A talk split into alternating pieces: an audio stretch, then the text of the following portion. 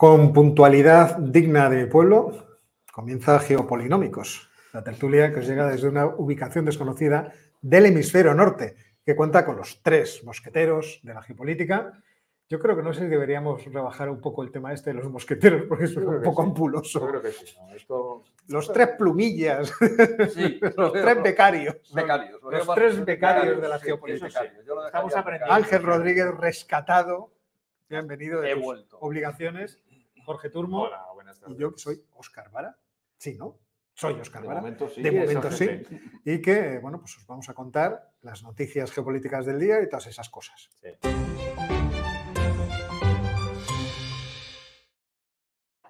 Bueno, Jorge, Vamos, te toca a ti, porque los demás hemos estado haciendo el vago. Noticias. Yo tengo las mías, joder. Tú también tienes, tú también Venga, tienes. Sí. Vale, yo he estado haciendo el vago. Vale, pues entonces vamos a hacer algo todos explicando un poco lo que pasa por ahí. Por Pero el por encima. Primero, Perú. Vamos a irlo siguiendo continuamente porque es algo bastante importante y preocupante. Eh, ahora mismo se está desarrollando, creo que es, eh, bueno, ahora no porque allí todavía es, es madrugada, pero ayer hubo una primera sesión en el Congreso, en la Asamblea, perdón, en la Asamblea, con los 130 representantes que hay, y votaron en contra de la propuesta de adelantar las elecciones a 2023. El voto fue 54 sí, 68 noes. Hay varias propuestas presentadas en la mesa de la Cámara, no solamente una, que bajo diversos formatos todas pretenden prácticamente lo mismo. Lo cual no os extrañéis si lo que hoy es no, mañana es sí, porque en el Congreso peruano la decisión de los grupos cambia muchísimas veces. Si os acordáis, Un congreso fluido, ¿no? es un sí, sí, geometría variable. Cuando, bueno, consultas las, las noticias de los periódicos de Lima, te dicen, bueno, la mitad de esta bancada votó que sí, la otra que no, este grupo está dividido, no ha tomado todavía posición. Bueno, eh, lo malo es que esto pues, va alargando los problemas que tiene Perú, que está absolutamente paralizado a efectos legislativos, efectos prácticamente de actividad económica. Buena parte del sur con las carreteras cortadas, un montón de camioneros en la Panamericana bloqueados diciendo que no dejen pasar, que no tenemos ni agua ni comida. Empieza a haber enfrentamientos entre manifestantes y grupos de personas que quieren pasar a algún sitio, ya eso empieza a ser todavía peor. Peor. sí. La presidenta Dina Boluarte sigue insistiendo, pidiendo a los diputados de la Asamblea que por favor que voten un cambio constitucional que permita adelantar las elecciones. Ya digo, la primera vuelta de esta petición de Dina ha sido negativa. La mayor parte de ellos han dicho que no, una, mayor, una parte más pequeña han dicho que sí. Lo van a seguir intentando en bastantes sentidos diferentes, pero no sabemos qué va a pasar. En realidad, una cosa muy curiosa que ocurre, curiosa para más, claro, es que eh, no hay nunca información ni declaraciones de los representantes de cada uno de los grupos políticos, de las bancadas que llaman ahí, acerca de cuál es el sentido de su voto y por qué. Sencillamente se plantea la moción para poder adelantar las elecciones y unos votan que sí, otros votan que no. Pero no, hay, no dicen por qué sí y por qué no. Ni tampoco llegan a acuerdos entre ellos. Se plantea la moción y unos votan que sí, otros votan que no. Y lo que sale. Lo cual es significativo del deterioro de la situación política que hay en Perú. Porque una cosa es que un grupo político considere que no es conveniente adelantar las elecciones, pero que lo diga. ¿Por qué no es conveniente? Claro. ¿Qué otras alternativas hay? Nadie está diciendo eso. La única que lo dice es la presidenta que dice, por favor, ya ella la dijo, nos tenemos que ir todos. Lo digo claramente. Nos tenemos que ir todos para que esto se solucione. Uno de cada para rato, ¿sabes? con lo bien que estoy yo aquí. ¿sabes? Eh, nadie lo dice. Pero- Eso es lo malo. Nadie lo dice. Para Sacar buen entendedor, Desgraciadamente sí. Desgraciadamente sí. Eso por un lado. Luego, en África hay dos noticias, una buena y una mala. Como siempre decimos, empezamos por la mala. En Burkina Faso ha habido otro Sí, claro. ataque de las milicias yihadistas en el norte. casi 30 muertos, varios ataques, y además de varios grupos distintos, 30 muertos entre civiles y militares, porque ahora ya se dedican a matar de forma bastante indiscriminada. En realidad, lo que significa esto es que están poniendo de manifiesto que dominan el norte del país. Nosotros dominamos el norte del país y si no queremos que pase a alguien, no lo dejan pasar. Y lo matamos. En esas estamos. eh, ¿se sabe si Wagner está implicado en algo de esto? O... Se sabe que Wagner está por allí, pero se supone que está con pocos efectivos, como en Mali, porque evidentemente ahora no los tiene aquí. No los tiene aquí. Lo que no están son los franceses, eso está claro. No, eso seguro. Porque el gobierno de Burkina no los quiere ni ver. Pero Wagner tiene pocos efectivos, independientemente de lo que quiera hacer Wagner en Burkina Faso y en Mali, no tiene efectivos para ayudar al ejército de Mali ni de Burkina Faso. bastante tiene con estar en Ucrania. Exacto. La noticia buena, afortunadamente, es que ha habido una reunión en Mogadishu, la capital de Somalia, en la cual, ahí si tenemos el mapa, eh, se han reunido los gobiernos de Kenia, de Somalia, de Etiopía y Djibouti, o sea, todos, afortunadamente, para formar un ejército conjunto, una tropa conjunta de intervención para enfrentarse al Shabab, lo cual es una noticia estupenda. La semana pasada contamos que el gobierno somalí había recuperado un puerto con ayuda de las milicias locales de los clanes, si además se pone en marcha un ejército conjunto y regional, que es lo que tiene que funcionar siempre. Lo que funciona siempre son los acuerdos y eh, la intervención de las potencias cercanas de los países cercanos. Eso es lo que realmente funciona porque más los conocen perfectamente. ¿eh? Saben dónde están y qué es lo que pueden hacer. Esperemos que esto ayude al gobierno central a hacerse con el control de, sobre todo, el territorio que está al norte de Mogadishu, que es donde están fundamentalmente los de Al-Shabaab. Y iremos contando cosas. Es llamativo que aquí intervengan no solamente Kenia y Etiopía, dos países grandes, etcétera, etcétera, sino un país pequeñito como Djibouti. ha dicho, bueno, es que yo los tengo muy cerca y aquí puede pasar de todo. Em, sobre esto, creo recordar haber leído la semana pasada que hubo alguna una acción apoyada por tropas americanas. No sé si desde, desde navíos que tienen las proximidades, pero sí que era más bien una operación de apoyo relativamente quirúrgica con muy poquitos efectivos, pero parece que Estados Unidos está también un poco tratando bueno, digamos que, una mano. que en el caso de Al-Shabaab, pues lógicamente todos los países cercanos prefieren que desaparezca lo antes posible, lo antes posible por todas las zonas del mundo. Solamente una nota, eh, lo comentamos el, el pasado día, Al-Shabaab está activo en lo que era la Somalia italiana, que es la parte que va de sur a norte, pero la que está en el norte, la que era la colonia inglesa, ahí no tiene actividad ninguna. Parece ser que entre el gobierno y los clanes que controlan las distintas provincias han conseguido que no tenga ninguna efectividad, lo cual es un indicio de lo que se podría hacer. Ya veremos si se consigue. Luego, eh, ahora nos vamos al, otro, al otro lado del mar, del Golfo Pérsico, donde, como sabéis, hubo un ataque con drones a una instalación militar de cierto nivel cerca de Isfahan, casi en el centro del país. Eh, inicialmente, primero, ha sido un ataque que ha causado, según las fuentes, muchos daños, según las fuentes iraníes, muy pocos, ¿eh? pero no ha habido ni heridos ni muertos. O sea, es una operación dirigida con una precisión milimétrica. No sabemos exactamente qué es lo que había allí. Nadie lo ha dicho. Se dice que era una fábrica de drones Shabeb 130 y sé cuántos. Eso es lo que se ha leído en los, medios. Eso no lo había visto, gracias. De nada. Al principio el gobierno de Irán no dicho a quién hacía responsable, ahora ya han dicho que consideran que es Israel el que lanzó el ataque contra la fábrica. Parece, por otra parte, digamos, esperable a todos los niveles. Y luego viene la retórica de siempre de que esto no quedará sin respuesta, atacaremos inmediatamente. El otro día contaba que es otro episodio más de, de la guerra de, que tienen estos dos países, Israel e Irán, de forma encubierta. Porque es haber una guerra, una guerra próxima.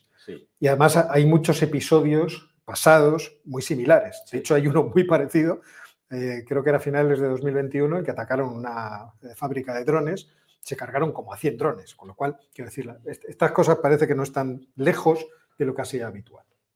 Y esto ya por otro lado, el hecho de que ya parecen absolutamente cero las probabilidades de que se reanude el acuerdo nuclear con Irán, con la Unión Europea y sobre todo con Estados Unidos. Hacía tres o cuatro semanas que no se habla de nada y es evidente que con todo el proceso, aunque sea largo, de elecciones norteamericanas para el 24, pues ahí no va a haber movimiento alguno, con lo que eso implica. Y finalmente vamos a hablar de la entrada en la OTAN de Suecia y Finlandia, que como sabéis, Turquía se negó inicialmente por las cuestiones de los kurdos. ¿eh? Hay que tener en cuenta que las elecciones en Turquía son en mayo, veintitantos de mayo. Desde aquí a entonces, posiblemente el gobierno turco mantendrá el pulso, pero lo que ha hecho el gobierno turco ha empezado a hacer matices. Ha dicho que, bueno, que puede estar de acuerdo en que Finlandia se sume a la alianza, pero que Suecia no. Con el refugio que da a los terroristas kurdos, en sus términos, en términos turcos, ¿eh? no puede entrar en la OTAN por ahora. Y lo más eso más o menos era esperable, pero es un cambio de posición. Inicialmente se oponía a ambas cosas. Ahora ya solamente se opone a Suecia. Y lo más curioso es que Víctor Orbán, como un eco de lo que ha dicho Erdogan, ahora en febrero el Parlamento húngaro tiene previsto votar la propuesta de adhesión a la OTAN de ambos países. Y Orbán ha dicho que, bueno, que Finlandia que sí, pero que Suecia, Suecia tiene que pensar otra vez sus planteamientos, lo que hace, etc. Demasiado progres. Ha dicho, esto... Sí, No pues no- una panda, una panda pues- rojo. pues no sé qué progre, porque está gobernando la extrema derecha con los Ya, ya. conservadores. Por eso te digo. Digo, de que, en fin, pero bueno. Eso lo ha hecho Christensen, bastante- idea. la semana pasada lo dirías, ¿no? Que quemaron un Corán delante de la. Sí, sí, Bueno, pero, vamos a ver, aquí yo creo que, que están las- los intereses electorales Sí, de hombre, Erdogan de por medio y que a- hasta después de las elecciones Nada. ya veremos cómo se Pero sí es, probable, sí es probable que den el visto bueno a la entrada de Finlandia en los próximos meses antes de las elecciones como una especie de gesto. Inmediatamente, pues Hungría votará que sí también. y dejen el asunto de Suecia para después de las elecciones. Sí, probablemente. Sí, sí. Lo cual pone de manifiesto una cosa en la que nos fijamos relativamente poco, que es el... Siempre hablamos de que Erdogan eh, está tomando decisiones de política exterior sin tener en cuenta prácticamente a nadie. Es, luego, es, es de la OTAN y hace lo que considera, tiene apoyo con Rusia, etcétera, etcétera. Pero por otro lado también tiene mucho margen de maniobra con respecto a Rusia. Puede decidir perfectamente, no, pasado mañana los finlandeses entran. Le guste o no a Le guste Rusia. Le gusta, ¿no? Es, significativo también eso. No es que tenga distancia con Estados Unidos, que la tiene, y con nosotros, todo Europa Occidental, también la tiene con Rusia. Y te puede decir, bueno, tú hasta aquí, tú hasta allá, y esto para mí. No, no, tienen muchas. Lo que pasa, hay una cosa que no, he, que no he podido mirar, pero esta mañana en Twitter alguien decía que había habido tiroteos entre patrulleras de Turquía y de Grecia. Y Eso es una cosa que no he podido comprobar, ¿eh? pero lo miraremos. Sí, Porque si es así, hay que hacer vídeo de estas Sí, cosas. sí, sí, hay que hacer vídeo. Sí, sí. Luego hay, ha habido hace poco, pues también hay poca referencia a eso, eh, un contingente curvo, cur- perdón, turco muy pequeño que hay en el norte de Irak ha sido atacado, parece que con drones iraníes. Parece. Vamos a seguirlo porque hay muy poca información acerca de eso. Eh, sí, Turquía también tiene un pequeño contingente en el norte de Irak, supongo yo que con la intención de controlar a los kurdos del norte de Irak, y ha habido un ataque contra ellos. Milicias del Estado Islámico. ¿eh? Milicias del Estado Islámico. o directamente la Guardia Revolucionaria que controla buena parte de Irak. Eso hay que tenerlo claro. No sé, eso no se sabe. ¿eh? Eso no se sabe. No sé, no sé. Está- todo está muy confuso. Mucha niebla, mucha niebla. Sí, niebla de guerra. Niebla de guerra, Niebla de guerra. Y eso es lo que yo tenía más o menos que plantear aquí como noticias. Pues ahora Ángel.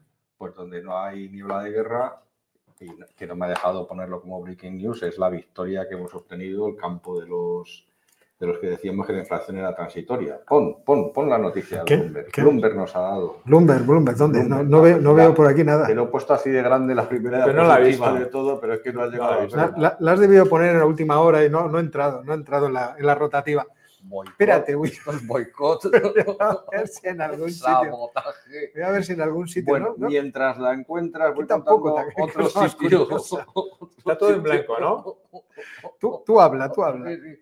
Un, sitio en el que no hay niebla de guerra en absoluto es en el, campo de la política monetaria, porque hemos tenido una semana pues con las cosas clarísimas. Y me voy a limitar nada más que a daros los, números porque creo que lo dicen todo por sí solos.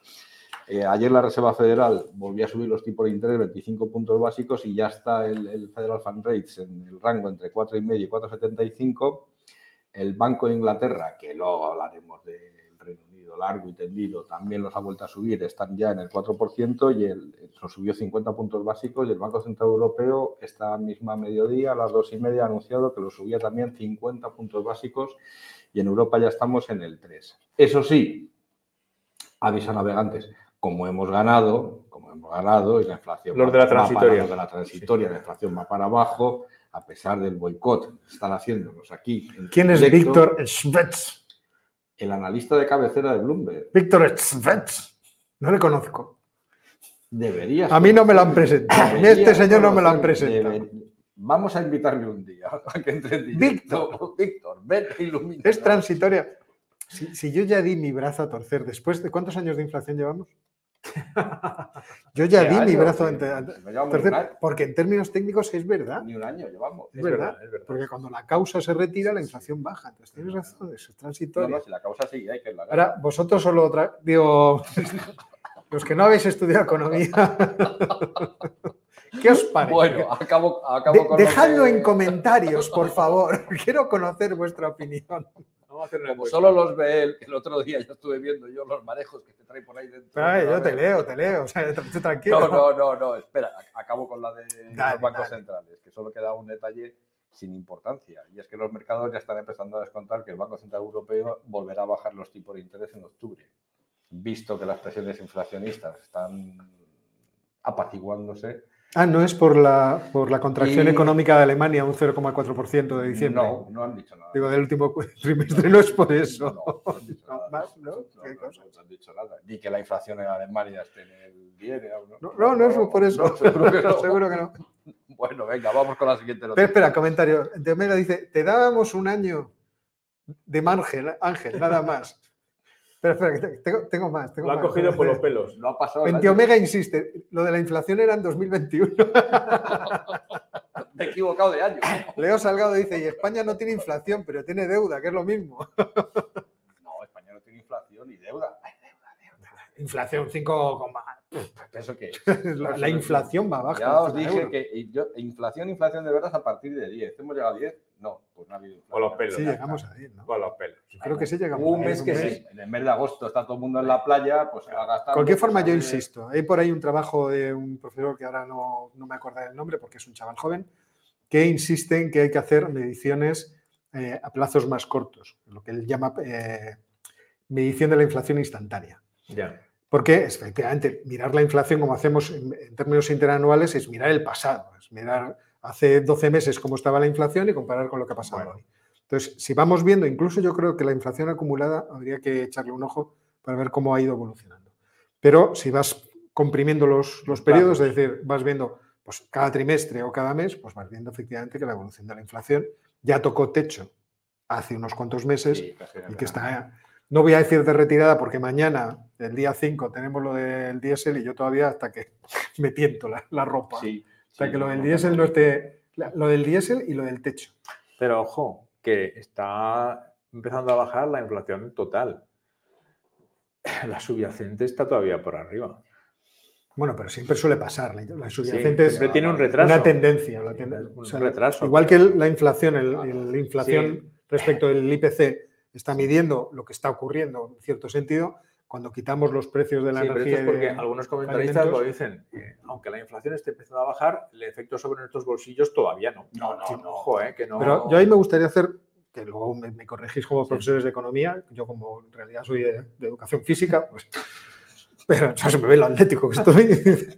Entonces, El Atleti es ese. Ay, Dios cuando mío. tú quitas, cuando quitas los precios de los alimentos no elaborados y de la energía, es verdad que te quedas con lo que sería cómo lo está haciendo deficientemente nuestro sistema productivo, pero ahí dentro están todos los alimentos eh, elaborados.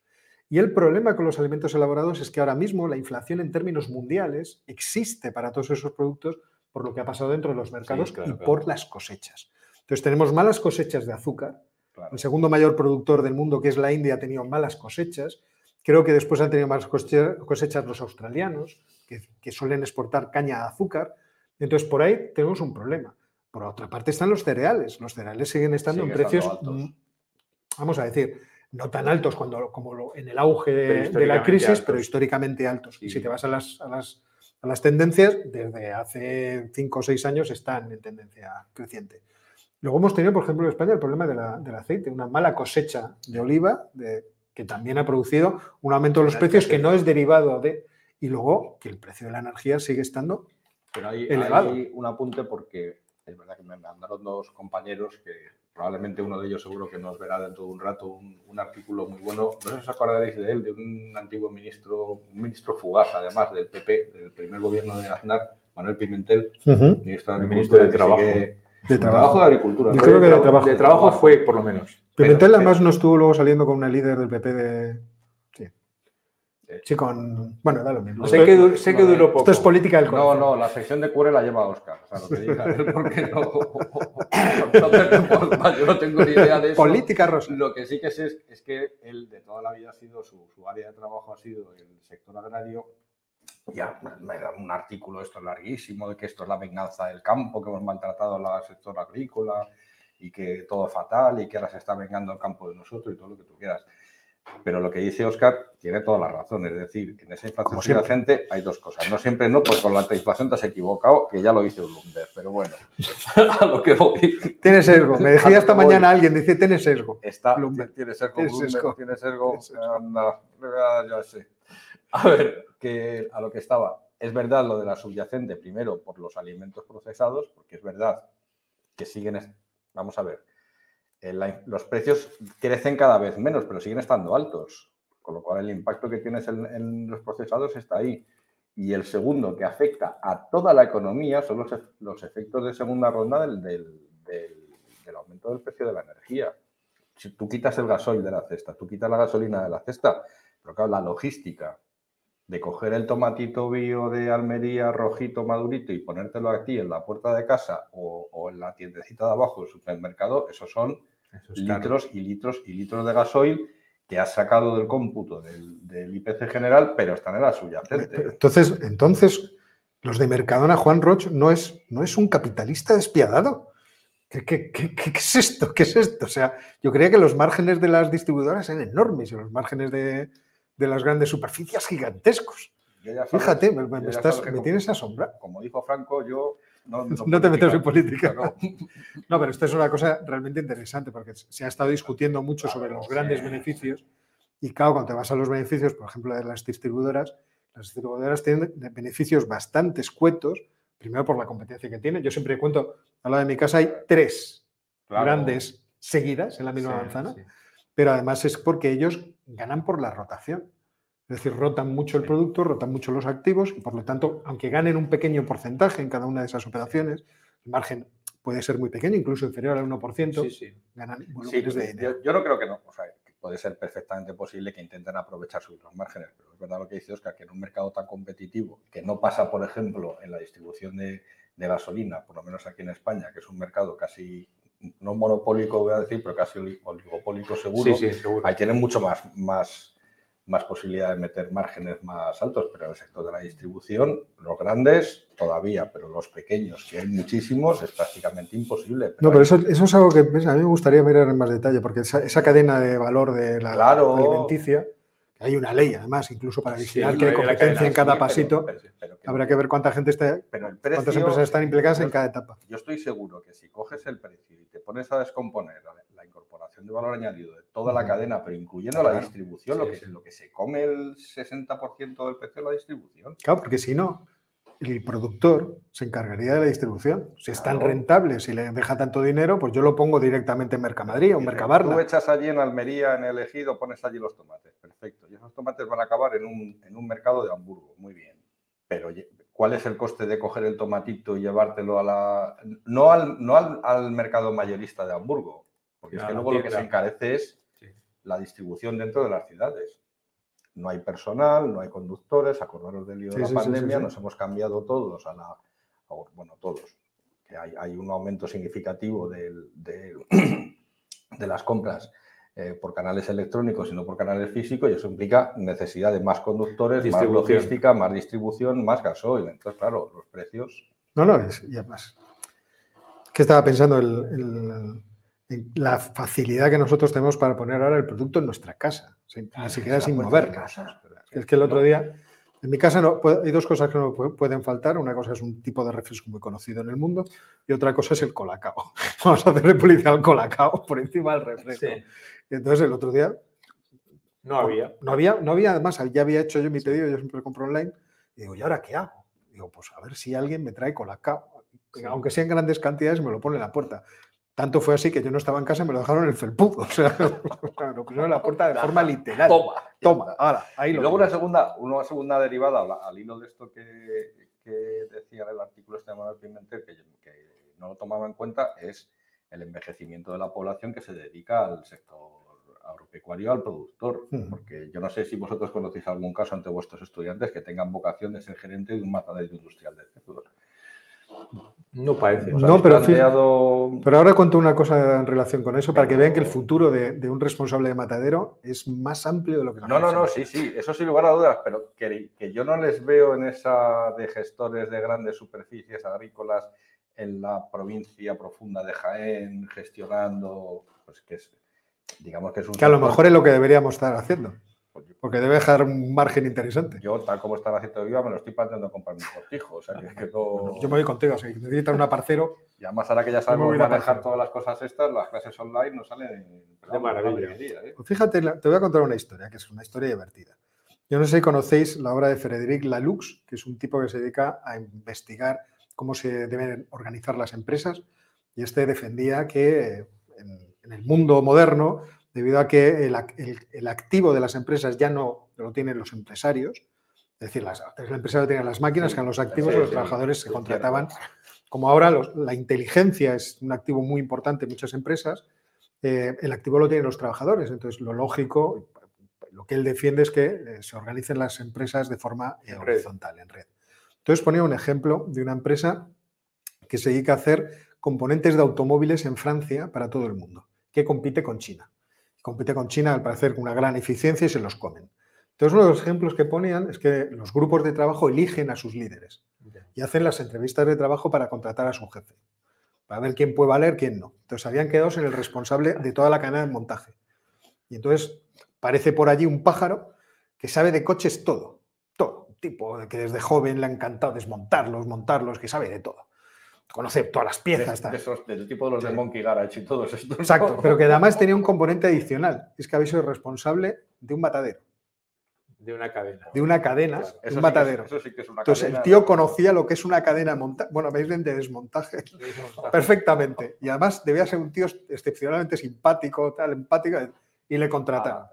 Ah, y, la cosa parece, según el bueno de la Lux, que hizo ahí una serie de estudios sobre el terreno, pues había funcionado que te cagas. Y los tíos competían con los chinos y se les comían la tostada. Bueno, y ya dos noticias muy rápidas y además divertidas. Porque el Colegio de Comisarios, que como el Consejo de Ministros de la Unión Europea, se, va, se reúne hoy en Kiev eh, con sus homólogos ucranianos para hacer no sé cuántos acuerdos, no sé cuántos convenios, y se ha quedado nada más que Timmermans, que es uno de los vicepresidentes de la Comisión de Guardia en Bruselas. O sea, yo no sé por qué hacen estas cosas. Por ejemplo, Vladimir lo tiene facilísimo. Uy, se me ha escapado un misil. O sea, es que. No sé, por eso dejan a uno en Bruselas. Para que haya un sobreviviente por si acaso. Ya, pero vamos, pero, pero, es que para uno, que se queden tres o cuatro más, para que la cosa siga funcionando. Y mañana se reúnen, hoy es el colegio de comisarios y mañana se reúne eh, Zelensky con, con von der Leyen y con Michel tal como se llevan estos dos, espero que no acaben tirándose los pelos en público, pues están, pero, pero muy mal, muy mal, muy mal. Y parece ser que lo que van a tratar de decirle a Zelensky es que tiene que hacer muchas reformas, porque la idea que tienen ellos es que Ucrania se incorpore a la, Unión Europea dentro de dos años. Y no, me da que va a ser que no. Está fuera de lugar. No, va, a ser que no. va a ser que no. O sea, ir allí a verle sí, a darle cariñitos sí, pero yo creo que ya no, no. Yo creo que ya le dan así la espalda diciendo esto cuando se acaba.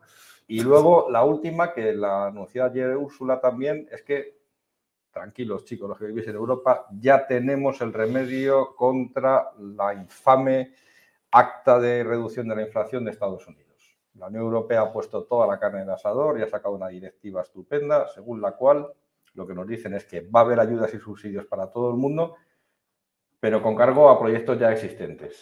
Ah, o sea, que, me suena. no es a ver libre. No. Entonces sacan el papel y dice, no, no, es que hay esto, hay lo otro, y yo te estaba buscando esta mañana, digo, pero, pero ¿dónde está la pasta? la extra. No me digan la que ya está, digo la extra. Pues no hay, con lo cual esto ya lo traeré un día para que veáis la dimensión que tiene esto, porque vamos a tener risas para rato. Bueno, pero es muy gordo, porque según cómo se plantee puede funcionar mejor o peor. Y la, la ley norteamericana es bastante efectiva, bastante directa, van al grano de lo que les interesa. Y han puesto los millones encima de la mesa lo primero. No me digas que, los americanos son así. Sí, siempre. La que te escucho. Siempre. Hasta Donald. Vamos a ver si es que.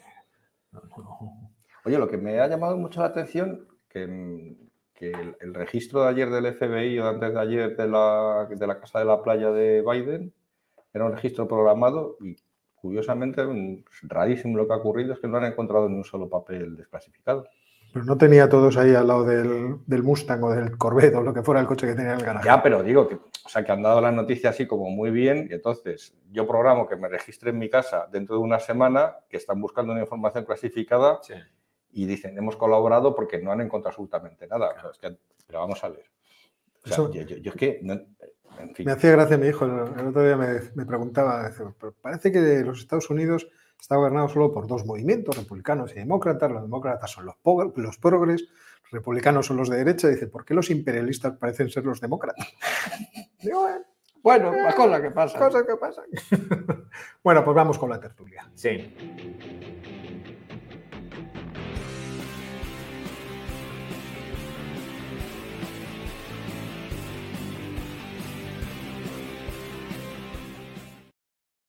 Estábamos hablando fuera de micrófono que se escuchaba muy bien el programa el otro día que, y que salió muy bien, ¿verdad?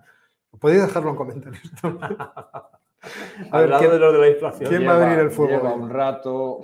Hoy sí, es que bueno, pues, se me ve que trabajo mucho, me tengo que desahogar en algún lugar. Empiezo yo, que Sí, luego empiezas tengo lo del sí. documental. Bueno, pues estamos, o hemos pasado una fecha muy señalada y muy especial en el calendario europeo, que la tengo que mirar porque no me acuerdo.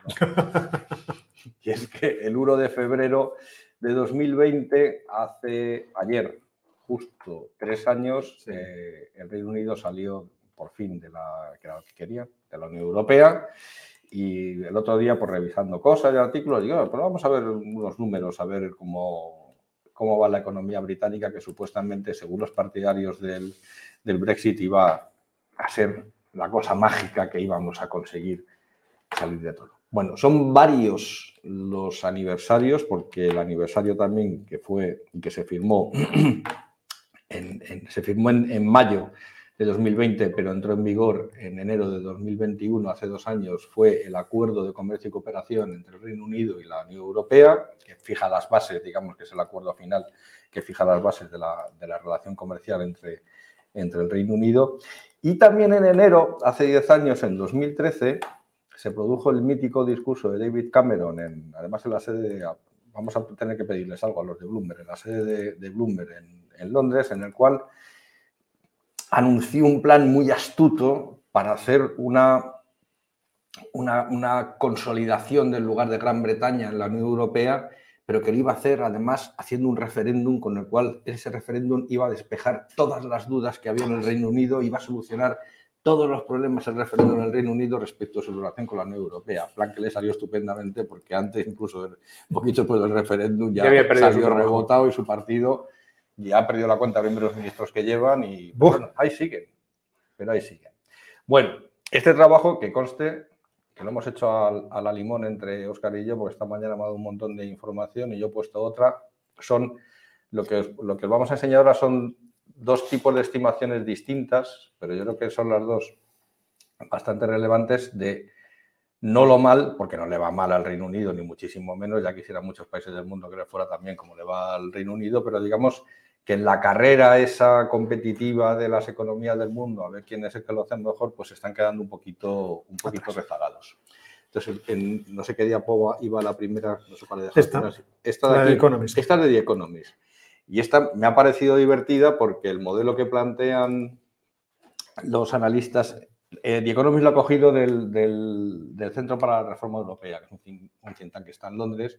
Lo que han hecho los economistas de este centro ha sido, os sonará el nombre, no sé si lo estaréis viendo, si lo estáis viendo. ¿no? Doppelganger. Un doppelganger de la economía británica. Entonces han comparado el doble de la economía británica con lo que es la economía británica al contrario que lo han hecho los, los economistas de Bloomberg, que lo vamos a enseñar después, ellos han cogido simplemente la referencia respecto del G7 y estos han reconstruido región por región, digamos, un país como si fuese Gran Bretaña. Entonces, han cogido la tendencia histórica que tenía el Reino Unido antes del referéndum del Brexit, la han extrapolado hacia adelante para ver cómo se, cómo se hubiera comportado la, la economía británica.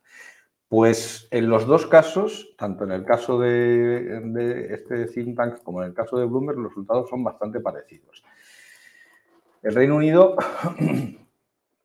ha crecido, según eh, Bloomberg, un 4 y pico por ciento, según el, Centro para la Reforma Europea un 5% menos de lo que está, un 5% por debajo, perdón, de lo que hubiera debido estar si hubiera seguido en la Unión Europea. Ese es el primer dato llamativo. El segundo dato llamativo, aquí ya difieren un poco, que es en las. Luego os enseño yo los números que he hecho yo, que son mucho mejores que los suyos, por supuesto. No me va a parar.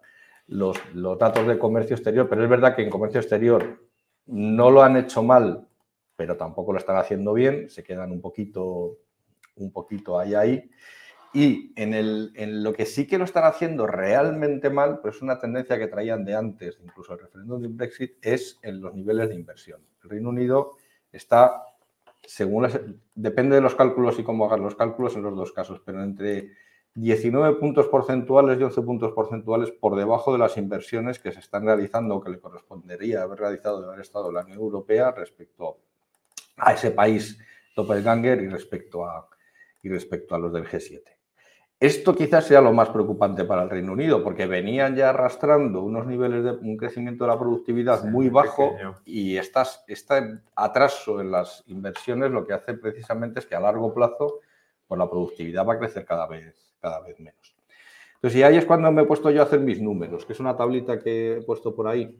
Espera, Que me he puesto a ponerle colores y luego se los he quitado y luego se los he vuelto a poner, pues no se veía nada. Una tablita. Ya veo que lo que has hecho es subir dos. O sea, ya, aquí está. Vale. Esa es la de los colores.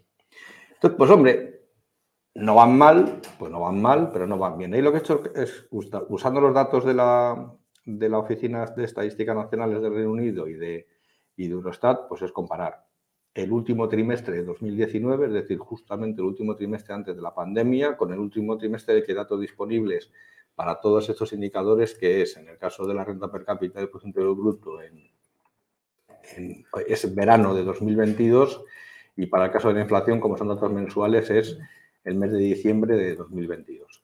Y bueno, en términos de crecimiento del Bruto, pues si los comparas con la Unión Europea, pues eh, no les ha ido muy bien, porque eh, la, la economía británica respecto, perdón, a que me están viendo. Claro. Es que si no, no veo los números. Que te tienes que traer el ordenador, te lo he dicho ya muchas veces. Pues si no me dejaba. Venga, anda, anda. Ha crecido, ha crecido más la Unión Europea, pero es verdad que si miráis los números más abajo de las principales economías de la Unión Europea, el Reino Unido está mal, pero nosotros peor. O sea que no podemos sacar mucho peso. En términos de inflación, está la Unión Europea y el Reino Unido más o menos parecido. Digamos, los países como Francia y como España están bastante mejor, por la, en nuestro caso, por la excepcionalidad ibérica, pero no están mucho más allá.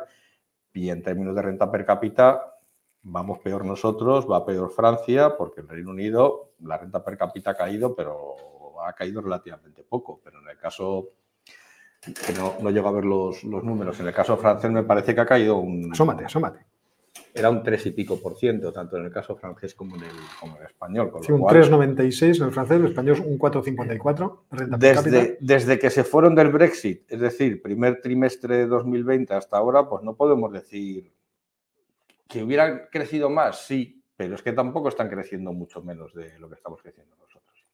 Respecto a los flujos comerciales, ¿podrían hacerlo mejor? Pues seguro que podrían hacerlo mejor y seguro que si se compara con el con la imagen esa que han elaborado en el Centro para la Reforma Europea, pues hubiera ido mucho mejor. Pero si me pones, si les pones por favor la diapositiva de los flujos comerciales bilaterales, que por fin Eurostat ha vuelto a publicarlos. ¿De eso dónde está? Pues es un gráfico que aparece por ahí como un espagueti lleno de colores. Un espagueti lleno de colores. Ese no, ese no, ese tampoco, ese no, ahí, ese. Ese. Ahí. Pues tampoco se ve nada. O sea, siguen teniendo el mismo déficit. lo que tenéis en la línea azul es la escala de la derecha y tiene un déficit con la Unión Europea de más de mil millones. El déficit es mil, no. ¿La Unión Europea es la azul? Sí, escala derecha, que no lo veo. Parece menos mil. Menos mil millones de, euros repartidos entre los países que veis, pero vamos, tienen déficit con todo el mundo, fundamentalmente, como era de prever, con Alemania, también lo tienen con Italia, lo tienen con nosotros, cosa que ya es panota tener déficit como España, nosotros tenemos déficit con todo el mundo, y con Francia tienen un piquillo por ahí, pero la situación suya, desde que tenemos estos datos, que es desde que entra en vigor el nuevo acuerdo con la Unión Europea ni ha empeorado ni ha mejorado. Es decir, se mantienen igual de bien o igual de mal que estaban y en valoración general es igual de mal porque Estados, el Reino Unido justo antes del Brexit tenía uno de los mayores déficits comerciales del mundo en términos de, de PIB. Con lo cual, por este lado, no está mejorando.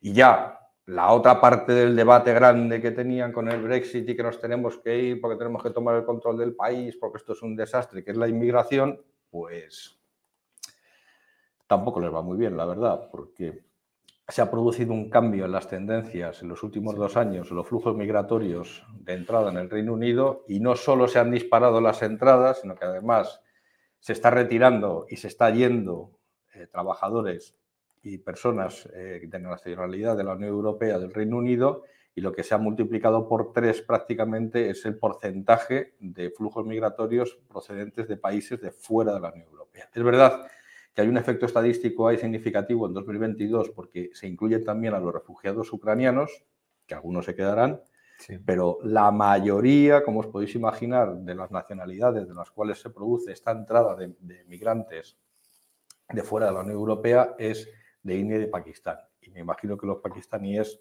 tal como están, sí, luego lo va a contar Jorge, luego enlazaremos yo creo, con eso, sí, sí. yo creo que van a seguir, que van a seguir aumentando. Así que así estamos con el Brexit. ¿Y lo de Bloomberg? Que es lo de Bloomberg. Yo te he puesto aquí no sé cuántas fotocopias de Eso te lo dejo a ti. Ah, no, no, sí, yo no, no me lo he estudiado, te lo digo para que te lo, te lo estudiaras tú. Pues haz una cosa, porfa, ponme ¿Qué? la de las últimas A ver, para que se vea esto, esto. Yucop. Y ya lo que empiezan a reflejarla después de todos estos datos y después de todas estas realidades, visto lo visto, yo creo que de estos datos el ciudadano británico de a pie pues tiene una idea bastante vaga, por no decir que no tiene ninguna idea, pero lo que sí que tiene idea es del desastre de gobernanza que ha tenido Reino Unido en los dos últimos años. Y lo que empieza a suceder es que tanto los partidarios del, del Remain como los partidarios del Leave empiezan a darse cuenta que aquello no fue muy buena idea. De hecho, ahora mismo prácticamente, por lo que dicen las encuestas, casi, casi, casi el 60% de la población británica cree que aquello fue un error, lo cual ya si se hiciera un Eso es referéndum mucho. sería, es mucho mayoría. Pero lo que es más llamativo es que de los, el porcentaje de, de- de la población que votó por el Leave, por el Brexit, el 20% ahora mismo dice que cambiaría su, su voto. Con lo cual, tal como quedó ajustada, si se celebrara un referéndum ahora, probablemente saldría la, la adhesión. Eso sí, Otro que, sí. que pueden votar, que pueden votar lo que quieran. Pero lo de entrar en la Unión Europea, yo le calculo al Reino Unido si quieren volver a entrar más o menos los mismos plazos que a Ucrania o Serbia. O sea, van para largo, pero para muy largo porque los resquemores que hay en la Unión Europea a esta, a esta política que tienen de estar continuamente lanzando ultimátums y lanzando órdagos a Bruselas en las negociaciones, pues eh, les, ha, les ha puesto a los responsables de, de política europea de todos los países de la Unión, les ha puesto pues, en una posición de, mucho recelo de, acerca de lo que se puede esperar del, del Reino Unido. O sea que se han ido y se han ido para rato.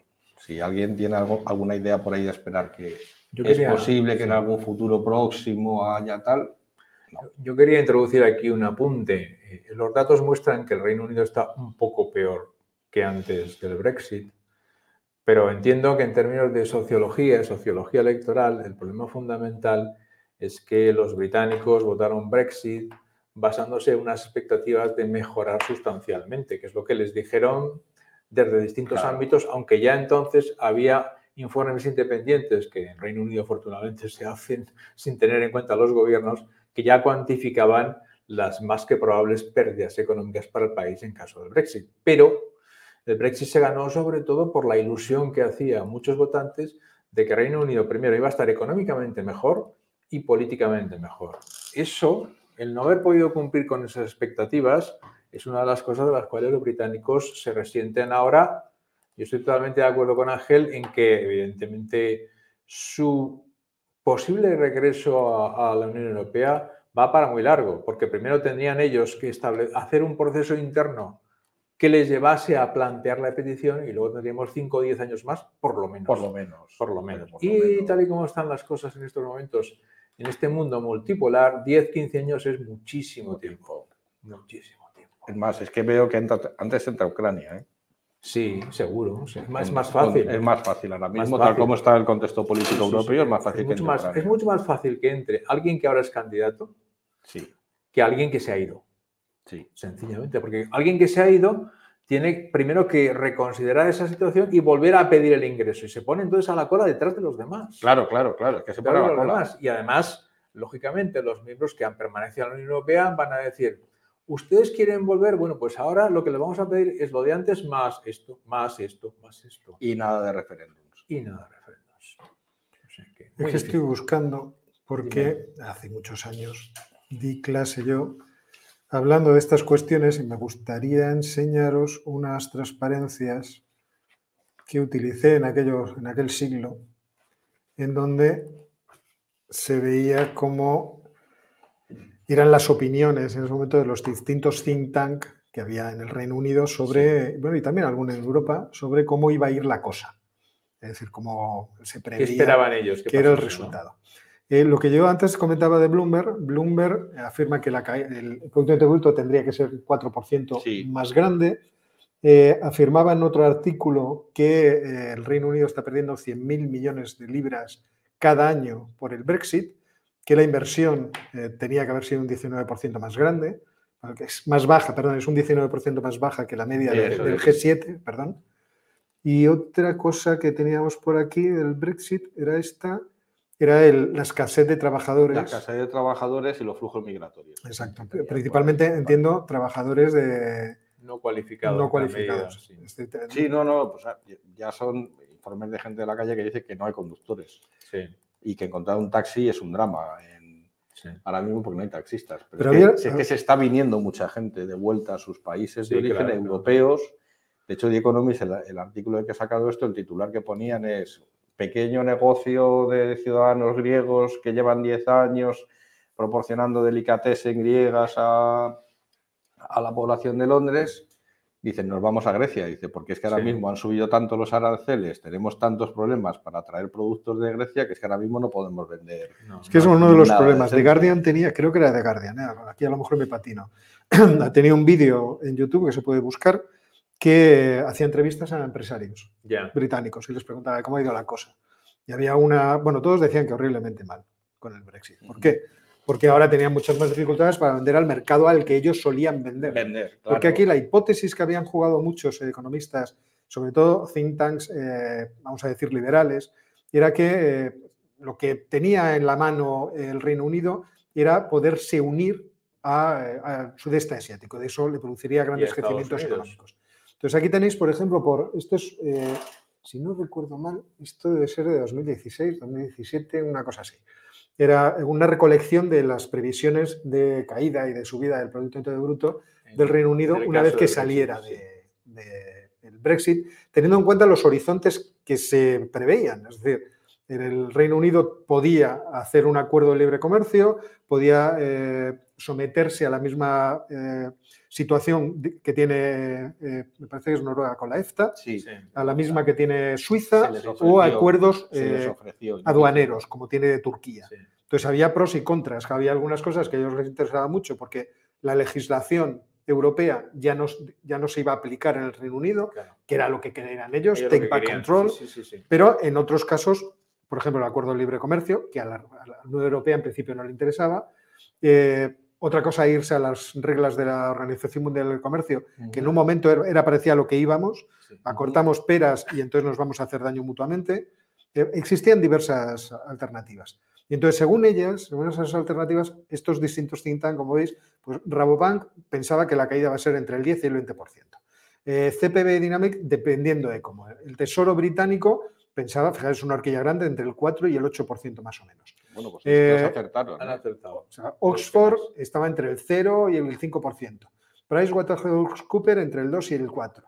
Eh, Bertelsmann entre el 0 y el 2. Y ya existía un solo think tank que suponía que esto iba a producir un incremento, que es Economist for Free Trade. Es decir, los economistas por el libre comercio, es decir, los más liberales que decían, no, en cuanto nos desatemos de las... De las ataduras, las ataduras burocráticas, comerciales, Sí, sí. Pero ahí se olvida una cosa, es que todos los productos británicos llegaban a la Unión Europea sin aranceles, de ningún tipo, entraban y salían libremente. Y además sin barreras no arancelarias. Todos los porque eran muy se había y está unificado todo Claro. de tal forma que con un solo papel tú mandas, traes, incluso partes. todo lo que entra en tu frontera con un solo papel ya vale para cualquier país. Para cualquier país. Entonces ese es el problema así gordo que se Y en, en el reportaje este que os digo, como entrevistando a empresarios decían, es que es un desastre, yo tenía antes un mercado en el que Y podía intercambiar y tal, y ya me había adaptado a la, a la Sí. burocracia Claro. y ahora resulta que si quiero comprar algo lo tengo que comprar al sudeste asiático. Traerlo aquí tiene aranceles y si quiero venderlo en Europa Otra también vez. tiene aranceles, con lo cual estoy pagando dos veces. La simplificación burocrática ha implicado que he dejado la burocracia europea, me tengo que adaptar a la, buroce- a la burocracia británica y, Y ahora además- me está costando pasta adaptarme, porque aquella ya estaba, ya había hecho la inversión, con lo cual estoy haciendo la inversión dos veces. Entonces, la gente no estaba especialmente contenta. No Claro. estaba- claro, se puede afirmar, como os he puesto antes, la, esta, la viñeta esta que me mandaba esta mañana Pedro Rodríguez, esta de no e- nos eches la culpa, que en realidad la culpa es de la guerra de Ucrania y del COVID. Bueno, pues se puede plantear. Pero, Sí. pero aquí tienen un elemento adicional, es verdad, y luego además han perdido el pasaporte, esto creo que lo hemos hablado en Sí, el programa, con lo cual los- las entidades financieras tienen un problema para operar dentro de, la Unión Europea que la Unión Europea, oye, por lo menos hemos resistido todo lo que ha pasado hasta ahora. Ya veremos si mañana acabaremos A tocar a madera. tocar madera, si acabaremos en la edad de piedra, pero Por ahora no. Pero por ahora no. De todas Bueno. maneras, es que yo creo que es, es que tenía. Es que no sé, lo- yo sí que escuché mucho aquello del sureste asiático, de Australia, Estados Unidos, digo, pero vamos a ver. Pensaban hacer acuerdos de libre comercio desde nada más Claro. irse de la Unión Europea Europea, con todo el mundo con mucha facilidad. Y pues Hasta el ahora- el de Estados Unidos ni está ni se le espera. Han conseguido el de Australia, el de, el de Nueva Zelanda, que como se sabe están cerca del Reino Unido, pues Sí, son casi hacen mucho comercio, o sea, sí. no, sí, sí, o sea, no- y además los costes son prácticamente nulos de traer productos de Australia. o sea, no tiene, Las ovejas van nadando y Claro, y o sea, llegan solas con las corrientes sociales. Es que de verdad, o sea, yo también, dicen los políticos, la gente se crea estas cosas, en fin, que la mayoría han terminado el bachillerato. Ya está. ya está. Eh, ¿Voy yo con lo mío? Sí, venga. Bueno, a ver.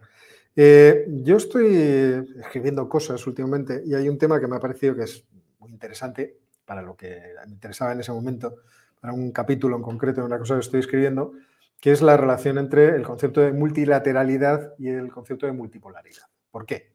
Pues principalmente por una razón realmente sencilla, y es que eh, los discursos de Vladimir Putin insisten mucho en el concepto de multipolaridad y parece que están dejando atrás y están abandonando el concepto de multilateralidad, que antes era una idea que circulaba por todos los medios internacionales y que parecía la forma en la que se iban a relacionar los diversos países eh, a partir de un determinado momento.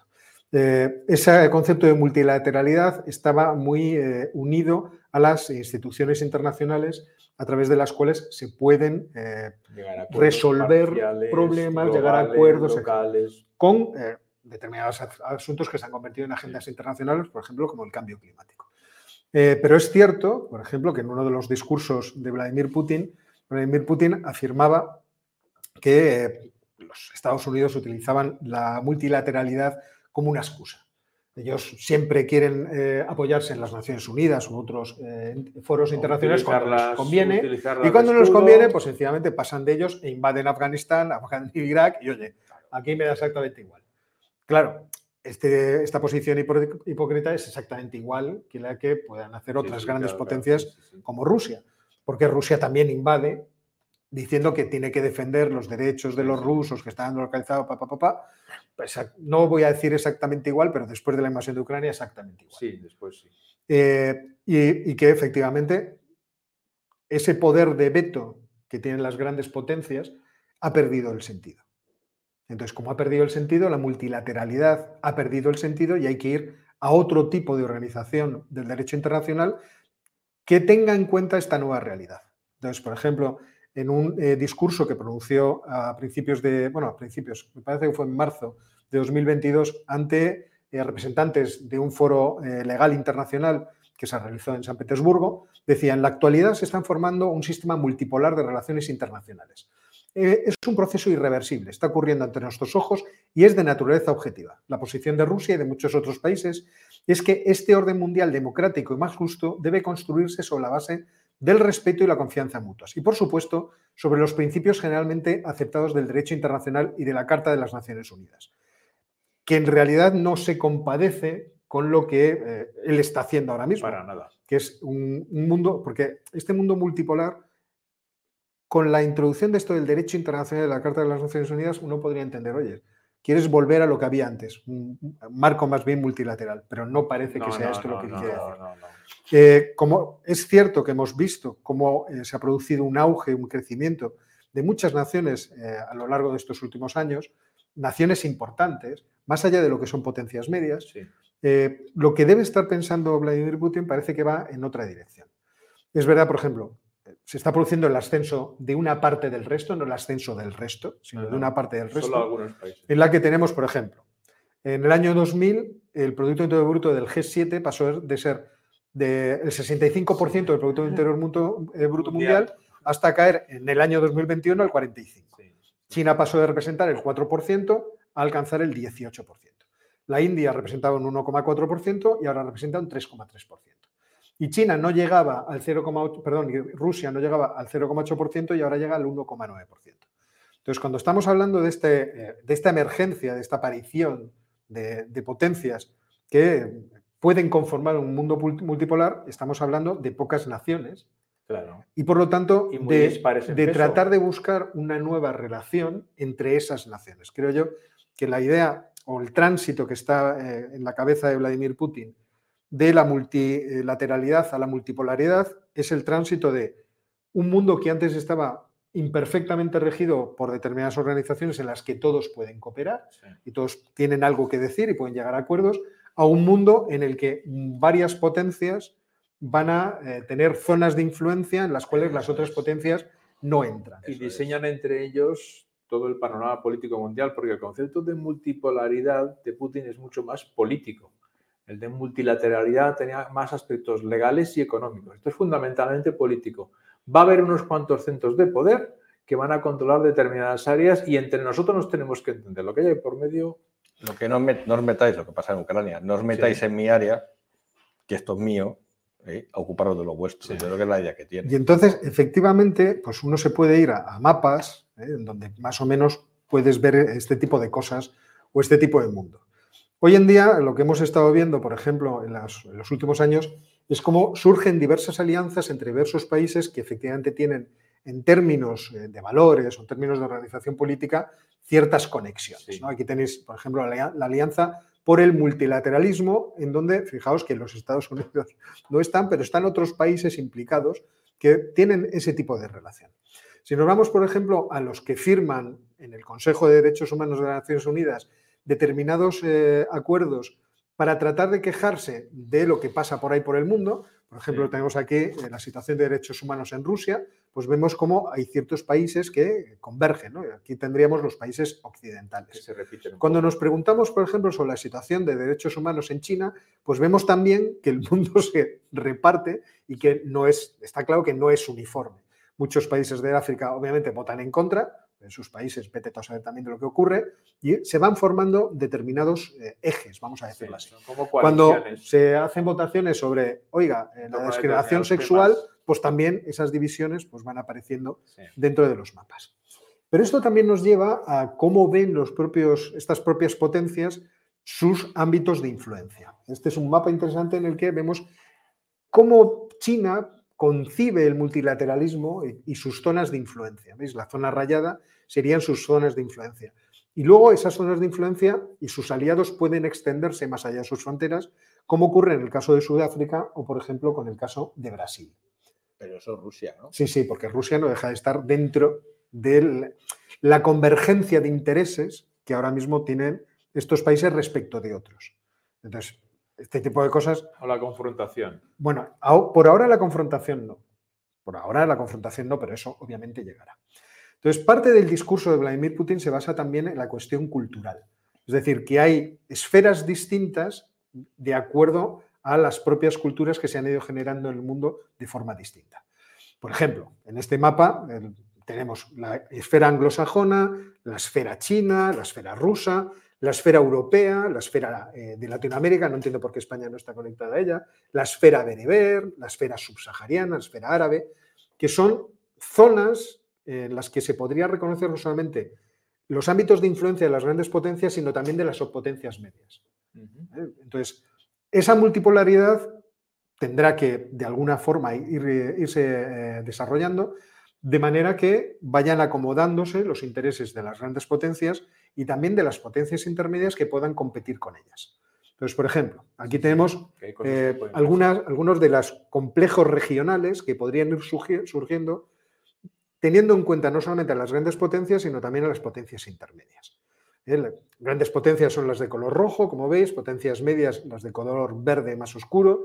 Potencias medias, aquí tenemos la Unión Europea, Brasil, la India, eh, Turquía, Irán, algunos países africanos, como principalmente Nigeria y Sudáfrica, Kenia eh, también se puede introducir dentro de ese concepto, perdón, Etiopía, bueno, ahí tenéis diversas regiones. Pero no creo que sea esto a lo que se está refiriendo el bueno de Vladimir Putin sino que Vladimir Putin yo creo que tiene más en la cabeza, a pesar de que todas estas, estas potencias intermedias van a jugar un, un, papel dentro de la multipolaridad, yo creo que él tiene más la idea de lo que fue eh, el reparto de esas eh, regiones de influencia antes de la Guerra Fría. Es decir, este mapa que estáis más o menos viendo, es decir, el mundo eh, postsoviético que incluye y no tiene países que sirven de colchón, sino que los incluye. Como, en este caso, vamos a ver un mapa europeo donde se puede ver esto. Y fijaos que aquí nosotros tendríamos eh, Rusia y habría zonas que serían las de amortiguación, ¿eh? los insulators, los aislantes, que, viene ahí arriba. Entonces tendrías como aislantes tanto eh, Bielorrusia como Ucrania, también en, los, en el Cáucaso lo, que es el, conglomerado de Armenia, Georgia, ¿vale? Entonces esos serían colchones. Pero yo no creo que sea esto lo que tiene Vladimir Putin en la cabeza, sino que Vladimir lo que tiene en la cabeza es algo más parecido a lo que ocurrió después de las guerras napoleónicas en Europa. Aquello que se llamó el Concierto de las Naciones después del Congreso de Viena de 1815. Vamos a repartirnos por zonas de influencia lo que hay y vosotros no entráis en los míos y yo no entro en los vuestros y así nos vamos a llevar muy bien. Es decir, este mapa de lo que ocurrió en Europa a partir de 1815, eh, como veis, en verde está lo que era, o en color más, más eh, oscuro está lo que era, y en color más claro lo que se quedaron. Entonces veis ahí el Imperio Otomano, lo que se quedó, pues toda la Moravia, eh, Moldavia, perdón, y la Valaquia. Tenéis aquí el, Imperio Ruso que se llevó buena parte de, de Polonia y así sucesivamente. ¿vale? Entonces, en ese acuerdo lo que se hace es eh, especificar cuáles son los ámbitos de influencia. Y una vez especificados, dentro de esos ámbitos de influencia nadie entra. Y entonces tenemos menos probabilidades de, chocar. Pero esos ámbitos de influencia efectivamente me los quedo. O me los quedo o influyo de forma completa sobre ellos. Y excluyentes. Entonces, uno puede discutir si efectivamente el concierto de las naciones operó durante todo ese periodo que se suele decir de 1815 hasta 1914. Aquí hay mucha discusión en ese asunto. Eh, demasiado largo. Sí, sí. Hubo varias guerras. Sí, sí, hubo varias guerras, pero no hubo guerras mundiales. No, hubo enfrentamiento las grandes, entre las grandes potencias. Hubo las revoluciones de 1848, entonces de ahí hasta 1860. Eh, bueno. La guerra, de Crimea. La guerra, sí, sí, la guerra de Crimea. rusa. De 1880 hasta 1914. Bueno, eh, entonces, que más o menos operó. Y yo no sé si esta es la idea que se está tratando de vender por parte de Rusia a otros países. Y, lo que trataba de vender incluso antes del conflicto. Es decir, cuando, cuando Rusia plantea en aquel documento cuáles son las cláusulas que él quiere que se firmen para reconocer, o mejor dicho, garantizar la seguridad rusa y la indivisibilidad de la seguridad europea, lo que está diciendo es, llevaos las bombas atómicas de Europa, dejadme la influencia sobre Ucrania y sobre Bielorrusia intacta, de tal forma que estos jamás vayan a dar mayor problema, y reconoced que la potencia que hay en Europa soy yo. pues estos que están más allá, todos esos de la Unión Europea, ¿qué son? Nada. No son nada. O sea, saco las, las, las, atómicas y los borro. No, ni siquiera las atómicas. Saco los tanques y que me presento en Madrid. Bueno, en Madrid quizás no, pero para ir fácil. A lo mejor antes de, pues se quedan en París y dicen, ¿para qué vamos a bajar más? Eh, antes, antes de 2022 no me lo hubiera creído. claro, pero visto lo visto, pero ahora no. Vamos. Pero yo creo que es, que es un poco esta idea. Entonces, ah, quizá, no lo sé, es que se me ocurría el otro día, eh, en vez de discutir entre países autócratas y países democráticos y tal, quizá sí, sí, no, no, habría que pensar en... ¿Queremos seguir progresando hacia un mundo multilateral? ¿Eso cómo puede operar? el surgimiento de potencias intermedias, ¿cómo asegura eso? Y cómo frena también, por ejemplo, las ansias imperialistas de los Estados Unidos. Y por otra parte, este movimiento de Rusia, hasta qué punto inaugura una era en la que tenemos que decidir entre estas dos cosas. Entre si llegaremos a un mundo multipolar en que China domina el sudeste asiático, eh, la India domina el Índico, eh, Rusia domina hasta Europa del Este, la Unión Europea ya veremos qué hace. Yo sé que todo esto es puramente especulativo. O sea, yo la, idea que tengo y lo que veo es que las potencias intermedias van a chocar con todas las intenciones de las grandes potencias de tratar de dominar. Por ejemplo, Y por lo tanto que vamos más a un mundo multilateral que a un mundo multipolar. ¿no? El caso clásico es Turquía, que estoy pensando. ¿no? Estoy claramente pensando en Turquía porque además tengo mapa. En algún sitio tengo mapa de Turquía. Entonces ahí tenéis la zona de influencia de Turquía y, con quiénes choca. Y no choca con grandes potencias. Bueno, puede chocar con Rusia pero choca sobre todo con potencias regionales. Puede chocar con la Unión Europea en el sentido de que eh, la Unión Europea ahora mismo tiene el conflicto de Grecia con Turquía, pero dentro de esa, de esa región, esas potencias que van a ir emergiendo, incluso Arabia Saudita, incluso Egipto, también van a tener mucho que decir. Entonces yo no sé hasta qué punto, bueno, no sé, creo que hasta en una buena medida la idea de la multipolaridad que trata de vender eh, Vladimir Putin, que es un acuerdo entre los grandes, nunca va a salir. o no, no va a tener posibilidades de éxito. es verdad que los Estados Unidos han respondido a la posibilidad esta lanzándole todo un órdago. Que los rusos no sé yo si están digiriendo, más bien creo que no. Más bien no. Hay varias, yo creo que no, y hay varios. Espérate, que dicen, Néstor Zárate, esto hay que comentarlo, dice, ¿puede Putin ganar el premio Nobel de la Paz como lo hizo Obama? Sería muy bizarro, sí, sería bizarrísimo. Pero, vamos, no, No lo veo, ¿eh? No lo veo. No lo veo, no lo veo. Pero a, lo mejor algún pero sobre premio. todo porque eso es. Eh, estos son los nórdicos los que dan ese premio. Pero a lo mejor algún premio que se pueda hacer dentro del.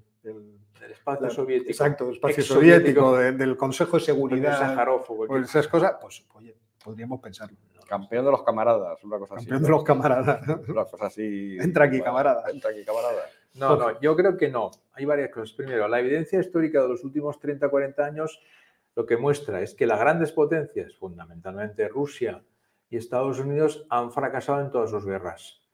la expansión eh, y el dominio de determinadas zonas puede ser hecha sin utilizar la, guerra ni la violencia, pero en algunos casos, si se quiere asegurar, hay que utilizarla, como está mostrando precisamente en estos momentos lo que es la invasión de Ucrania. Estados Unidos ha fracasado en Afganistán, ha fracasado en Irak, Rusia, la URSS fracasó en Irak, perdón, en Afganistán, está fracasando de nuevo en Ucrania. China, afortunadamente, no lo ha intentado. Yo creo que en ese sentido son más sabios. La historia, la historia no han visto a los americanos en un lado, los rusos en el otro y dicen, a ver, a ver, ¿para qué no vamos a meter? Y ahora cuento yo al final lo de China también, que también les han dado lo suyo. O sea que eso es una cosa. ya escaldados de casa. Y la segunda cuestión es lo que tú mencionabas. Esta situación en la cual las grandes potencias no consiguen dominar los espacios, tienen mucha influencia económica, intelectual, etcétera, etcétera, está dando lugar a que surjan potencias intermedias que no van a dejar que eso ocurra, sencillamente porque ya colisiona con sus propios intereses. Una cosa es que, digamos, Rusia quiera controlar el Cáucaso. A lo mejor puede controlarlo relativamente, pero un poco más al sur que está Irán. Se acabó. Ahí no, puede, no, no tiene potencia suficiente para entrar. O está Turquía. Lo mismo que les está pasando a todos. Entonces, parece imposible que eso ocurra. Que ahora las potencias medias estén buscando mejorar su posición poniéndose de perfil en un caso, apoyándose en unos y otros, como está pasando con muchos países, para intentar sacar la mejor tajada posible, sí. Que eso les permita a las grandes potencias y, ahora haré otro inciso, pero final, hacerse con el control, no.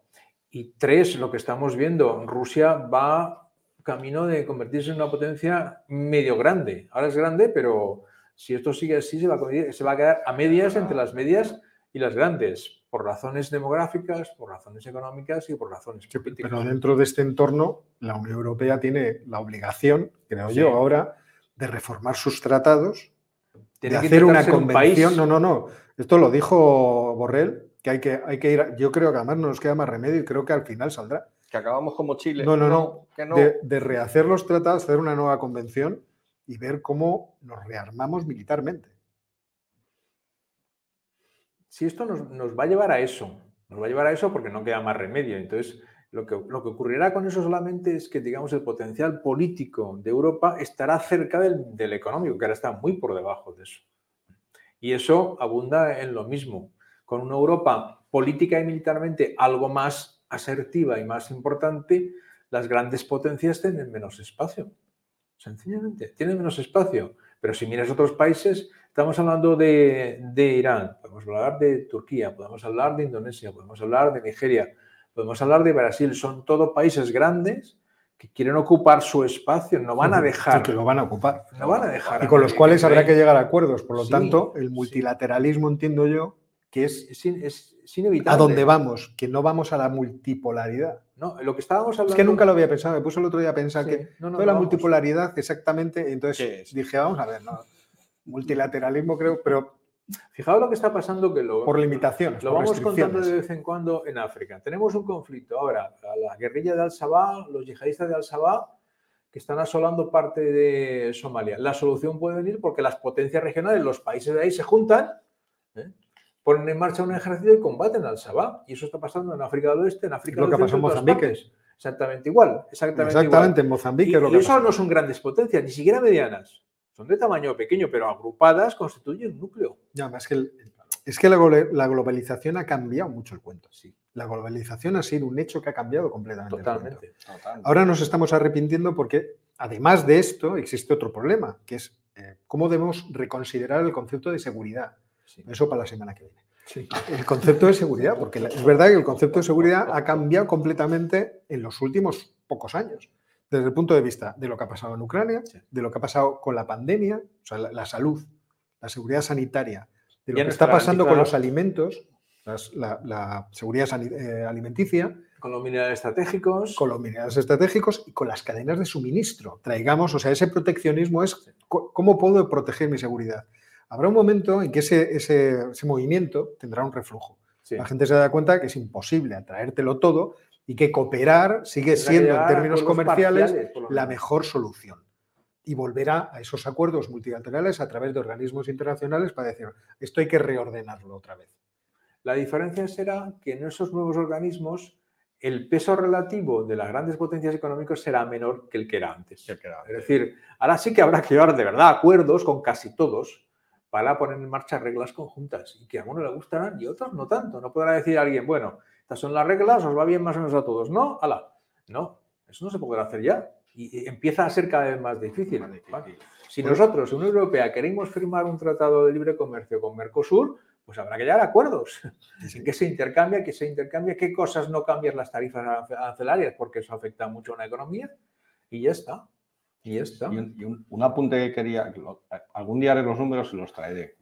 No sé, en qué vida, en esta o en, la siguiente, pero cuando tenga, cuando tenga tiempo lo eso haré. Te ha quedado, eso te ha quedado de película, en esta vida o en la, otra. en la otra. En la otra no, en la siguiente. Eso no sé cuándo. Pero es verdad que el concepto de, defensa en Europa, Borrell es que se viene arriba con cualquier cosa. Y los tratados de la Unión, abrimos el melón de los tratados de la Unión, tardamos 10 años en en negociarlos, llegamos luego a votarlos, votamos que no y vuelta a empezar y no. Otra cosa es... ¿Cómo le, sale el, el, burócrata europeo? Eh? Es, que, es, un infierno eso, por el amor de Dios. Y encima hay que traducirlos a 27 lenguas. Dice Neosd, espérate, lo voy a poner. Neosd dice, Ángel en la siguiente tendrá canal de YouTube. y Andrés Muñoz me recuerda que en esta vida, en la siguiente, efectivamente, Duro. es de Gladiator. Cuando le dije al emperador, cobraré mi venganza en esta vida o en la siguiente. que no es la otra, que no es lo mismo. Que no es la otra. Pues a ver, eh, esa sería otra de estas pesadas de números, pero cuando ves las comparativas de la relación de fuerzas militares dentro de la OTAN, lo que siempre ves es luego viene ya Francia un poquito, Alemania un poquito, los otros un poquito. Voy a hacer la comparativa de efectivos militares y de, y de fuerzas militares Unión Europea, Estados Unidos. Te pones a sumar efectivos militares de personal de los 27 y no sé si serán que no llegarán, no creo que lleguen ni muchísimo menos al número que tiene Estados Unidos, pero del medio millón no bajamos, casi seguro. Luego te pones a sumar eh, equipos de, de, defensa de armamento, te pones a sumar aviones de combate, te pones a sumar tanques, te pones a sumar navíos de guerra. Vale, no hay portaaviones, no, no hay tantos portaaviones como Estados Unidos, pero ahí sacas una tajada. ¿Cuál es el problema de la defensa europea? El problema de la defensa europea es, como en tantas otras áreas europeas, que, las competencias son nacionales y lo que tenemos es unos solapamientos enormes.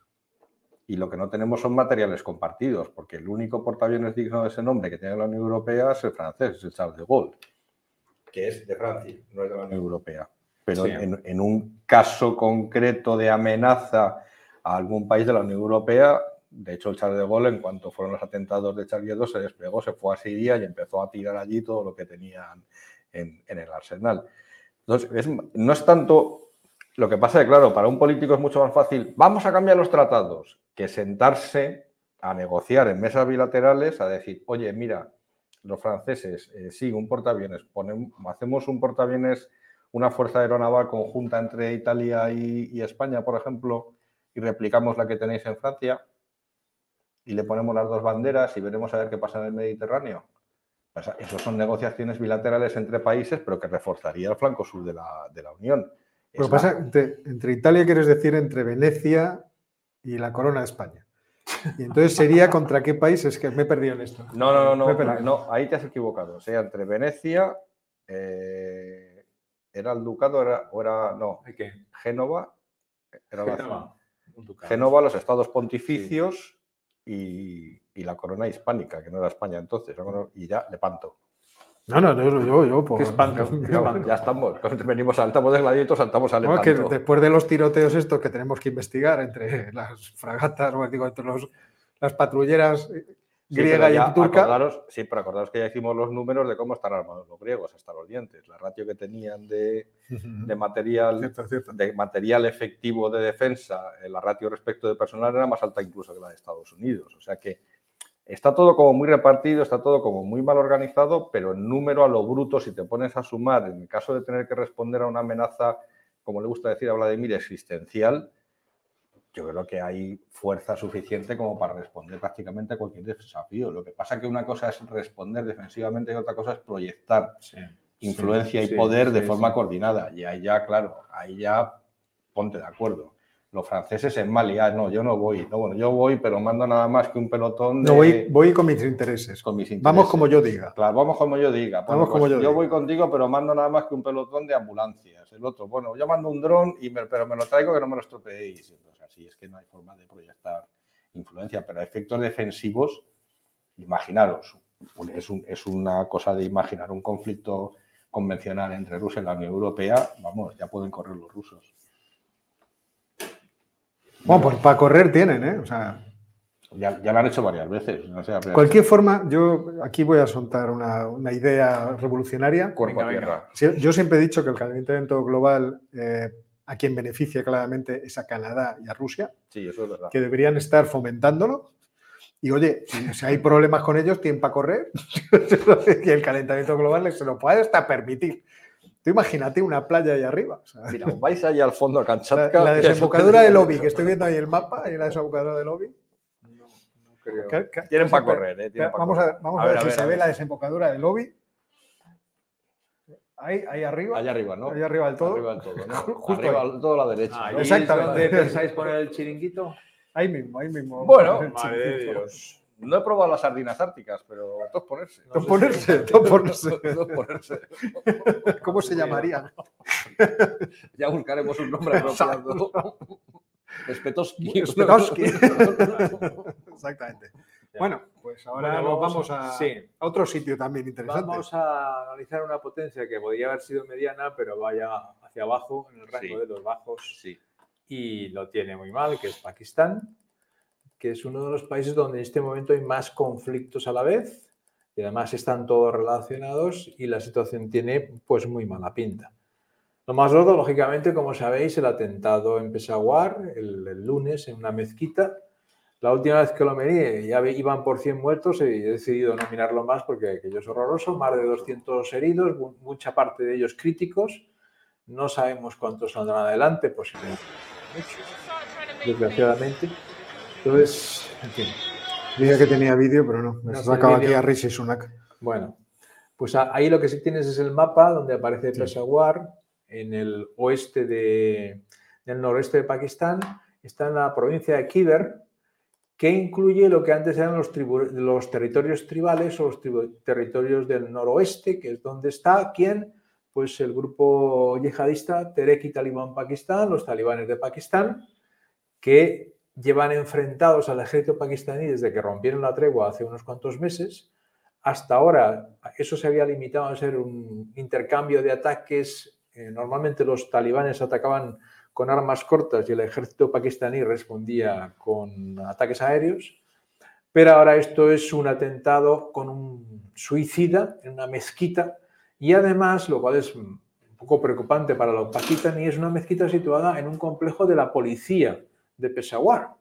Es decir, han conseguido un mm, asaltante suicida lleno de, de explosivos pasar todos los controles de seguridad, sean los que sean, en todo el complejo, en la mezquita, y hacerse estallar allí. Claro, la consecuencia es que la mayor parte de los muertos son policías de toda esa zona, familiares de policías, bueno, una cosa de horror, lógicamente. De esa manera, eh, los talibanes están mandando un mensaje muy potente diciendo somos capaces de hacer frente a las instituciones del- del- de Pakistán. No solamente de tener un enfrentamiento en la frontera retirándonos a Afganistán inmediatamente, sino que podemos hacer casi cualquier cosa. Naturalmente Pakistán responderá, ya veremos cómo, pero responderá de una forma o de la otra. Pero esa es la primera parte del conflicto que tienen ahora. Además, resulta, eso está mezclado, que es en esa provincia de Khyber y en la de Punjab estaban gobernando eh, gobernadores que eran del partido de Imran Khan, el antiguo jugador de cricket cuya foto también tenemos por ahí. Entonces, Imran Khan, para presionar al gobierno, decidió que los gobernadores renunciasen y ahora están en un proceso en el cual tienen que elegir nuevos gobernadores, nuevas legislaturas, etcétera, etcétera. Bueno, Tehrik Talibán aprovecha eso cuando hay un vacío de poder y realiza este atentado tan potente. Esto por una parte. Luego, de fondo, lo que tiene Pakistán es una crisis económica enorme. Por un lado, los datos muestran que a, fecha de hoy Pakistán tiene reservas para comprar los bienes que importa durante dos, tres semanas, no más. Ya no tiene para más. Sí, sí. En parte, consecuencia de la caída, la rupia ha perdido más de una, hasta como una tercera parte de su valor desde principios del año 22, con lo cual todo lo que compra importado, que es mucho, es mucho más caro. Sale más caro. Y eso que llegaron a un acuerdo con Rusia para comprar petróleo a precios relativamente más bajos. Tiene ese problema. ¿eh? Entonces, ahora mismo, desde 2019, es- negociaron un préstamo con el Fondo Monetario Internacional de unos 6.000 millones de dólares. Lo que pasa es que las cantidades no fueron libradas por los problemas políticos que tenía eh, Pakistán y que acabaron en abril del año pasado, del 22, con una moción de censura que sacó a Imran Khan de, como primer ministro y llegó Shahbaz Sharif, que es el actual primer ministro pakistaní, a hacerse cargo del asunto. Entonces, ahí tienen un problema económico enorme que además viene eh, reforzado, desgraciadamente, por las consecuencias de las inundaciones de verano. 300.000 personas que lo han perdido todo, pérdidas del 10, 15, 20% en las cosechas. Encima. Sí. En las Sí, sí, cosechas. sí, sí, sí. Porque claro, se Sí, inundó sí, como el sí. 30% de la- de- del territorio pakistaní. Y además el Punjab, no el desierto de Baluchistán, lógicamente. No, no, era toda la cuenca del Indo hasta Toda la abajo. cuenca del Indo. Era- es, es la arteria de, vital económica de, de Pakistán. Está mal por eso. Para, eh, ahora mismo el Fondo Monetario Internacional está dándoles largas y no quiere librar, a- toca hacer una libranza de unos mil millones de dólares aproximadamente, pero el Fondo Monetario Internacional quiere antes comprobar que eso se va a poder devolver y va a hacer una visita en esta semana que viene. Como adelanto, el gobierno de Pakistán que ha decidido, pues, para una forma de, de incrementar los recursos es reducir los subsidios al petróleo y al gas. Os podéis imaginar lo que significa eso para los hogares pakistaníes y luego para el sector de transporte, en general, para la calefacción en general, y la gente va a empezar a protestar en las calles, lo cual probablemente podrá ser utilizado por Imran Khan y su partido para seguir con las manifestaciones. Acordaos que había unas marchas de Imran Khan en marcha hacia Islamabad cuando fue tiroteado en una pierna. He, puesto un vídeo ¿Eh? en el que se le ve pues cojeando, aquí está hablando, pero a ver, que lo teníamos por aquí y avanzaba el hombre, a ver dónde lo tengo. Ah, a ver dónde lo tengo. Ahí, está avanzando eh, por el, disparo que le habían pegado en la pierna y cojeando el pobre. Pues nuestro querido Imran Khan pues ahora se le presenta una, una, oportunidad de movilizar la población cuando se queje, que se quejarán inmediatamente, claro. Sí, claro. Esta reducción de subsidios es para decirle al Fondo Monetario Internacional, vamos a hacer reformas, que en el fondo consiste en esto, gaste usted menos, para que pueda tener reservas y pueda tener un superávit fiscal que le permita ir pagando las importaciones. Sí, si no, va a acabar usted con una inflación del, del quintillón y va, va, a ser todo peor. Va a ser peor porque además la rupia se seguirá depreciando, con lo cual todo lo que compre usted seguirá siendo más caro y además no podrá devolver esta ayuda, cosa que no estamos dispuestos a permitir. Entonces el gobierno se encuentra en una alternativa infernal con los talibanes de, de, Afganistán o de Pakistán apuntándole.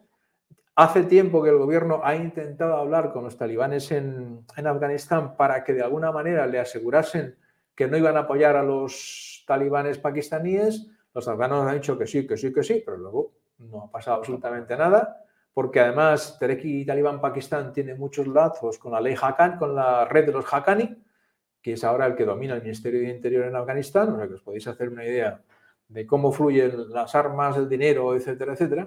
Y por si faltase algo, están los guerrilleros de Baluchistán, que se quejan de que casi todos los recursos de la provincia, que es bastante rica en minerales, que tiene el puerto chino de Guadar, etcétera, etcétera, se van a Islamabad y no les queda nada. O sea que la situación en Pakistán, un país de más de 120 millones de personas, hacinados allí, empieza a ser muy, muy complicada. Muy complicada. La segunda parte o la parte del análisis que tenemos que traer aquí es eso qué consecuencias geopolíticas puede tener. ¿Eso puede favorecer de alguna manera la posición de Estados Unidos allí? ¿Qué os parece? Ángel, ¿qué te parece? Dice, dice por aquí Sara, Altamirano que, todos tenemos que trabajar mucho menos Ángel. Lo dice, somos buenos, mira cómo Oscar cubre Ángel. Ahí está. Cubierto. Desviando el foco, venga. Bueno, pues. ¿En qué estábamos? Estábamos en la inestabilidad política y económica de Pakistán que puede dar. ¿Puede favorecer, puede darle bazas a Estados Unidos en Pakistán? ¿Qué te parece? Vamos a ver, ¿cuál fue la. Pues es que. ¿Cuál fue el, pasado de, de, Imran Khan con los Estados Unidos? No fue especialmente bueno. No, no fue bueno porque eh, Imran Khan acusó a Estados Unidos de haber instigado de alguna manera. El que le echaran para echarlas. Con lo cual. Y acordaos que el jefe del ejército dijo: no, no, aquí no ha habido ninguna maniobra, ni de Estados Unidos ni de nadie. Entonces aquí lo que hay que ver es si eh, Imran Khan va a tener capacidad de poder eh, llegar al poder que ahora mismo se le está poniendo todo, en fin, vamos, maravillosamente para, llegar al poder. Y si llega al poder, yo no creo que los Estados Unidos sean los más beneficiados de ese movimiento. Tampoco creo que ninguna otra potencia vaya a ser la beneficiada, excepto alguna que venga con... Ya. Traigo cash. ahí, vienen los problemas. Vamos a ver. Eh, Pakistán se, ha echado se echó hace más de una década en brazos de China a China le ha ido muy mal en Pakistán y China no está por la labor de volver otra vez a Pakistán a que le estropeen con sabotaje sus infraestructuras, a que le asesinen a sus trabajadores por los caminos de Pakistán y a que empiecen a demorarse los plazos, más incluso que en la obra que en España, que ya es demorarse los ya son demorarse los, los plazos. Y luego la segunda eh, derivada que veo yo es qué le interesa a Estados Unidos en, esta situación? Pues eh, muy poco, porque Estados Unidos en realidad los intereses que tiene en la zona los tiene atados con, con, la India, que es con los que está, de hecho está a punto de tratar la India una nueva, una nueva alianza con, está tratando de poner una nueva alianza con Estados Unidos, pero es que Estados Unidos ha salido muy mal de Afganistán y ha salido mal de Afganistán en parte por, los problemas que ha tenido con, Pakistán. Así que ni Estados Unidos creo que tenga mucho apetito por entrar en Pakistán, ni China, desde luego, tiene mucho interés en seguir metiendo dinero en, Pakistán y yo creo que por este motivo último en el fondo, es decir, por esta retirada de dinero de las dos grandes potencias, es por lo que Pakistán se está viendo así, porque ha sido un país que ha vivido durante muchísimos años gracias a, a las inyecciones de dólares procedentes de estas dos potencias. En el momento que se retiran, pues aflora lo que es Pakistán, que es un territorio extremadamente complejo. Luego, se empeñan en mantener un pulso durante décadas con, otra potencia regional importante que es la India. Con sus primos hermanos. Con sus primos hermanos, que eso supone un esfuerzo militar que detrae recursos de infraestructura. aquí tenemos un problema político, tenemos un problema económico, tenemos un problema geopolítico tenemos el problema también de que no ha salido bien eh, la ruta de la seda, el corredor pakistaní. No, no, no, Aquello de Guadar hasta, hasta No, se ha completado para nada. Y además, Pakistán ha tenido problemas con las centrales eh, eléctricas producidas y construidas por China porque había llegado a un acuerdo a priori de los precios que tenían que pagar a los chinos por la electricidad, luego les han parecido precios abusivos, en algunos casos se han negado a pagarlo, los chinos les han dicho que es lo que estaba firmado, además los chinos han dicho varias veces que Pakistán se tiene que responsabilizar de la seguridad de los trabajadores y empresas chinas en el país. Pues mira, aquí propone una cosa Luis Romero interesante. ¿Pakistán no sería de interés de todos, ya que a nadie le interesa tener un Estado fallido con arsenal nuclear? Lo que pasa es que, por ejemplo, los problemas internos, lo que tú comentabas la semana pasada o la anterior, de las distintas etnias y lo bien que se llevan. No, no, no, es terrible. Hay que recordar que los que dominan el arma nuclear no son no. todo Pakistán. No, no, no. Fundamentalmente los penchabís son los que dominan eso. Pero que, es, la base del ejército, porque la base de los, por lo menos de los oficiales del ejército son de. O sea, que el pegamento es el ejército. El pegamento es el ejército no es otra cosa. Y sin ejército, ya digo yo. Pakistán tiene además una larguísima tradición de golpes y contragolpes y dictaduras militares, y entonces, llegado el caso, no es de esperar, porque la situación que estaba describiendo de balanza de pagos era prácticamente la réplica de lo de Sri Lanka. Es que eso, en eso ahí, vamos. Pero a los Estados Unidos les interesa, no les interesa que eso va. Bueno, a ellos ni a los indios. Sí, no, no, les interesa, pero claro, la experiencia que ha tenido Estados Unidos con Pakistán ha sido muy mala. Sí ha sido muy mala. Entonces, porque Pakistán ha estado jugando un doble juego con los, con los talibanes durante todo el periodo de la guerra de Afganistán, que no se sabía de qué bando estaban, a los americanos les dejaban estar allí, pero, pero a la vez a según quienes apoyaban a los, a los talibanes para contrarrestar la influencia de la India. Hagamos un poco de geopolítica ficción. Imaginaos, Pakistán entra en un caos, un torbellino político y social. ¿Quién entraría sobre el terreno? ¿Los indios? Nadie. Nadie. Es lo que yo, o sea, yo creo, no creo que nadie se atreviese se a entrar ahí. A entrar en ese hormiguero, aunque tuviera intereses. ¿Y a quién podrían pedir ayuda el ejército pakistaní? Corrijo. entrarían a asegurar las armas nucleares. Claro. Pero, con la, anuencia del propio ejército. Sí. Entonces, ¿quién lo haría? Sí. sí. O sea, ¿quién pediría ayuda? ¿A sus hermanos indios? No. No. no los indios nunca. ¿A los chinos? ¿A los rusos? A los Estados Unidos sí les podrían pedir ah, ayuda. Probablemente Arabia Saudí. Posiblemente. Pero entonces son Estados Unidos. No, ahora son hermanos musulmanes. Eh, no sería Arabia Saudí, sería bajo dirección de Emiratos o, bajo dirección de Qatar, porque ahora mismo Pakistán y Emiratos está poniendo dinero, sí, pues están poniendo bastante dinero para evitar una catástrofe en, en Pakistán y probablemente, digamos que Emiratos asumiría el papel del liderazgo diplomático que ya tienen esa aura dentro de toda la región y la pasta vendría y el, este vendría de, Arabia Saudí. Y acordado lo que os digo, probablemente con la mano de Israel al fondo del todo. Porque son los que. La benéfica, no le falta decir la benéfica. Hombre, ¿para qué están los acuerdos de Abraham? Si no es para estas cosas. Y si hay que sacar armas nucleares de allí, desde luego los que no van a aparecer son los marines, eso fijo. No. Pero entonces tienen que aparecer en operaciones encubiertas. Hay unos chicos que han estado jugando con unos drones en Ispasan hace poco, me han contado. No, no, no. No, se sabe. Los chavales, ¿no? Muy pero esa es una jugada que tiene.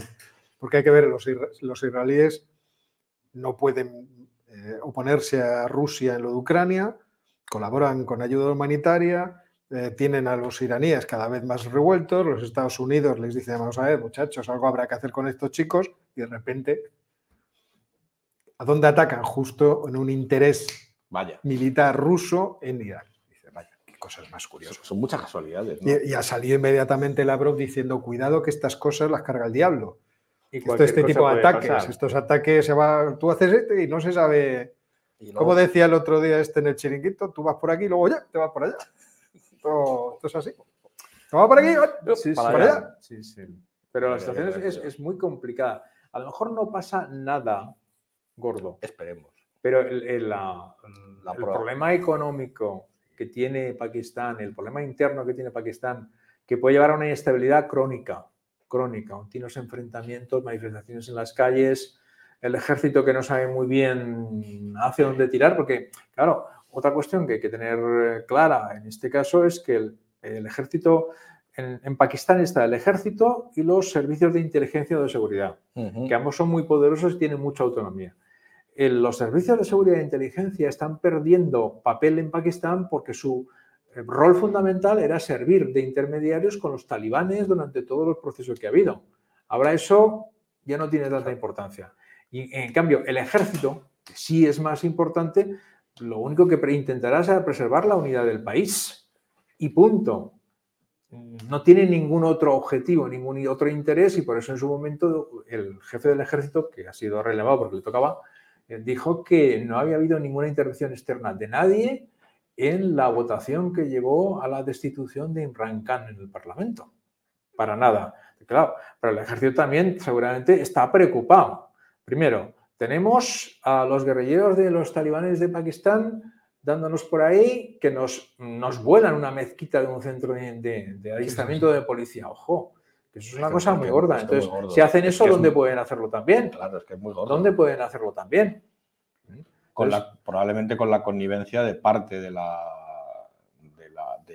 agentes infiltrados que tengan los talibanes dentro de la policía de la zona. O a lo Eso mejor sencillamente porque las medidas de seguridad no existían o que estas cosas pasan mucho. Sí, eso también. Pasa mucho. Ahora, en términos políticos, ¿puede esto permitir o obligar a Sarif a convocar nuevas elecciones? Evidentemente se resistirá. Se va a resistir. Sobre todo si recibe el dinero del, del Fondo Monetario Internacional. Tiene tres mil y pico millones, ¿eh? ¿no? Ahora directamente son mil millones. Había una, hay más dinero que tiene que llegar después, pero para esta entrega el Fondo Monetario Internacional quería hacer una inspección y el gobierno de Pakistán se ha adelantado. Vamos a reducir subsidios a la, a la gasolina y al gas para tener recursos para empezar a pagar las importaciones, para asegurar que la rupia no se sigue depreciando, etcétera, etcétera. Yo creo que el dinero les llegará, pero, pero el problema es que la situación económica de Pakistán está empeorando considerablemente a todos los niveles y no se le ve, no se ve la posibilidad de que mejore económicamente, porque como tú decías, Ángel, buena parte de las infraestructuras que estaban proyectadas dentro de la iniciativa Belt and Road están estancadas Cada- demasiado caras, demasiado difíciles de hacer, de mantener, etcétera, etcétera. Eso no les va a permitir un crecimiento económico en el cual estaban pensando. Pakistán, además, no tiene petróleo, no tiene gas. Eh, ojo, ojo, que la, que la cosa No, no, que no pinta nada bien. e- está muy mal. No, no pienso yo que vaya a haber un gran estallido, que se desmembre Pakistán. No creo que eso sea así, pero sí que el nivel de vida y los conflictos van a ser terribles. Sí, pero el, el riesgo no es nulo. No, el riesgo O no es nulo. no, no es que no sea nulo, sino que es- no es elevado, pero, Sí. pero es perfectamente previsible. Hay que volver a mandar a Durán para que organice aquello. A Durán, El de la línea Durán. Durán. Al que hizo el mapa. menudo fenómeno. Al que hizo el mapa. Menudo fenómeno. al Que, mapa, que vuelva a trazar, diga, vamos a ver. No, no, no sé, la verdad, Esto es un ejemplo. Bueno, chicos, Antes hablábamos de eso, de cómo emergen potencias medianas. Esto es como. como- ¿Cómo implosionan? como impresionante. ¿tenemos alguna recomendación? ¿Terminamos Sí. con eso? Sí, Vamos Sí. con la cara. ¿Qué recomendación, Ángel? Una recomendación, además de algo que ha salido muy reciente, que está, yo creo que está todavía en, las parrillas de algunas de estas de plataformas de televisión todavía, que es un documental que he visto hace poco, porque como, como ya no sé quién ha mencionado por ahí que yo no tengo cara de trabajar, pues lo utilizo estos documentales para, para favorecer las siestas del fin de semana. Entonces, es un, es un documental, no es un documental realmente, es un documental, eh, ¿cómo decirlo? Es una mezcla de documental y película. Entonces, al- al- alterna, Me dejas alterna atónito. el documental con, con una recreación de película, porque la recreación es buenísima, que lo hacen fenomenal, y se llama el documental, o la serie de documental, que son cinco episodios, Historias de Dun Juan, que no es Don Juan, Dun Juan. Dun Juan, Dun Juan. cuidado. que es- os he puesto, no sé si... Sí, sí, sí, sí, puesto, ¿cómo- está el cómo no? vale, no he dicho nada, ¿Qué no he de dicho nada. He puesto la foto de la chica porque me pareció que era guapísima, la del segundo episodio. Además que lo hace muy bien, es muy buena actriz. y entonces, bueno, Muy bien, ¿qué, vale. ¿qué es esto de, ¿qué es esto de Don Juan y qué es el documental? Porque me pareció interesante lo primero. Lo primero de todo, porque yo no tenía ni idea que existía esta ciudad, para empezar. Empecé a ver aquello y digo, oye, esto está entretenido, está entretenido. Me enganché, me vi los cinco episodios prácticamente del tirón porque están francamente bien hechos. La serie, eh, la, la productora es del Reino Unido, pero obviamente la mayor parte de los actores son chinos y buena parte de los efectos especiales son, son de, de estas de la industria cinematográfica china que empiezan a hacer estas cosas de efectos especiales tan, tan llamativas, sobre todo para los jóvenes, y además está rodada en el terreno, está rodada en, en la zona de Dun Juan. Y Dun Juan, Jorge, para variar, ya sabía dónde estaba el valle, sabía todo, que ahora No, seguro o sea, que me ayuda a explicarlo bien. Era, desde hace más de 2.000 años, era y es la puerta de entrada, la puerta de comunicación entre la China, digamos, de los ríos, de, las, de, las, de la ribera del río Amarillo, de, de Xi'an y de Yangtze, con Xinjiang.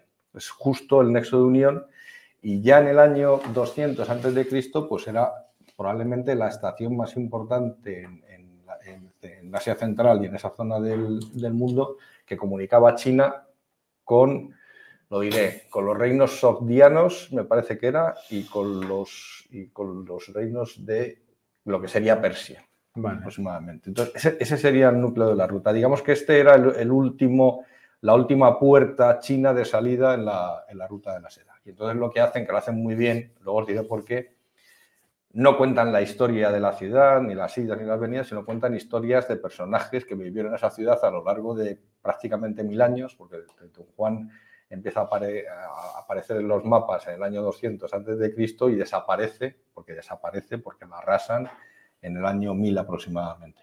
Entonces, durante todo ese periodo han cogido cinco personajes muy señalados que vivieron o que fueron muy relevantes para la ciudad y construyeron unas historias que realmente os recomiendo, sobre todo las dos primeras, son unas historias absolutamente fascinantes. Para los más amantes de películas como Gladiator y cosas de estas, el episodio 1 para mí es el mejor, porque sale un general chino que hace deshace, acaba con los unos, acaba con los otros, es una barbaridad. sí. En el segundo me gusta más porque es, es que me, pare- me recordaba un burócrata europeo, pero en versión china es un burócrata chino que de una manera súper habilidosa, además son historias, son- son- es historia, o sea, no, no es ficción, son historias reales. Consigue desarticular una, una banda de indeseables en general, no, no voy a desvelaros la serie, Sí. lo hace, pero de una forma además que tiene un giro al final el, el guion que, que no te lo esperas en ningún momento. Y la verdad es que está muy bien traída la serie, muy construida. Además, al hilo de estas historias, pues explican realmente el papel que tenía la ruta de la seda, los diferentes reinos que había alrededor, cómo se iban configurando, pero eh, para la época, eh, una de las capitales que mencionan, que me parece que era la época de los Tang, que es ya la última al final, solo para que os hagáis una idea, la capital de los Tang ya vivían más de dos millones de personas. Era la ciudad más grande del mundo. Como, como. Móstoles en el siglo XVI. vamos. En el siglo XVI en Móstoles Seguro. Vivía tanta gente. Ya te digo. Ah, por eso Andrés Torrejón era tan cabrón. Dijo, vamos todos a poner los ya está. Bueno, pues esa es la recomendación. Yo me he reído antes porque Neosde comentaba Don Juan de Carlon Castañedanc o de Tirson de Molinanc. Muy bueno. Bueno, señores, pues dicho esto, acabamos el programa, si os parece. Sí. Ya no tenemos mucho más que contar. Eh, les damos la oportunidad de que nos hagan alguna pregunta, Sí, estos jóvenes. Yo creo que sí. Bueno, pues os damos la oportunidad, porque estos son muy buenos y porque yo tengo que hacer tiempo para ir a buscar a mi hijo que está debatiendo, no esos debates, eh, esos debates, los, ¿cómo se llaman? Los que hacen los de las Naciones Unidas. Pues ese tipo de cosas. Está por ahí el tío discutiendo. Entonces, si me permitís, busco La carátula. carátula, que la tendré en algún sitio. Ya verás tú que no. This is not television. This is real life.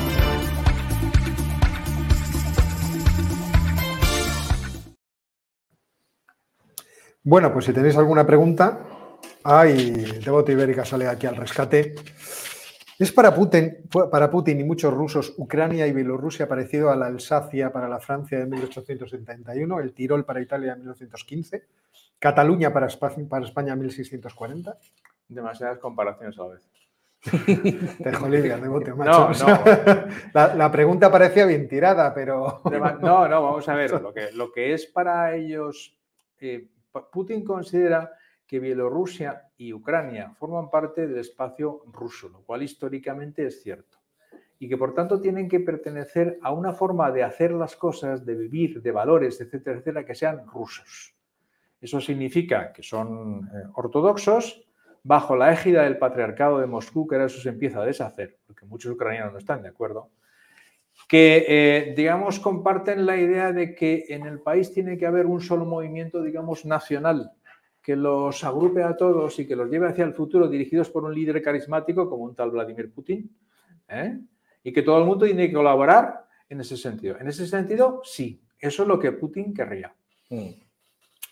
Bueno, otra pregunta por aquí que tenemos. Eh, David ha insistido en esta pregunta, sé que se la colamos. Pero ¿qué intereses son los de la Unión Europea? ¿Los de Francia y Alemania? ¿Eso de verdad nos interesa? Vamos a ver. Eh, aquí lo que habría es, creo, a mi juicio, eh, que deslindar dos cosas distintas. Una, lo que son los intereses de cada uno de los países miembros y de la geopolítica de cada uno de los países miembros. Hombre, vamos a ver, de la geopolítica de Austria ya no, pero de la geopolítica alemana, la geopolítica francesa, la geopolítica española, la italiana, verdad que tienen intereses diversos. Pero imaginemos que la Unión Europea fuera un solo país, que estuviera gobernado por una sola cabeza. En ese caso, ¿cuál sería su geopolítica?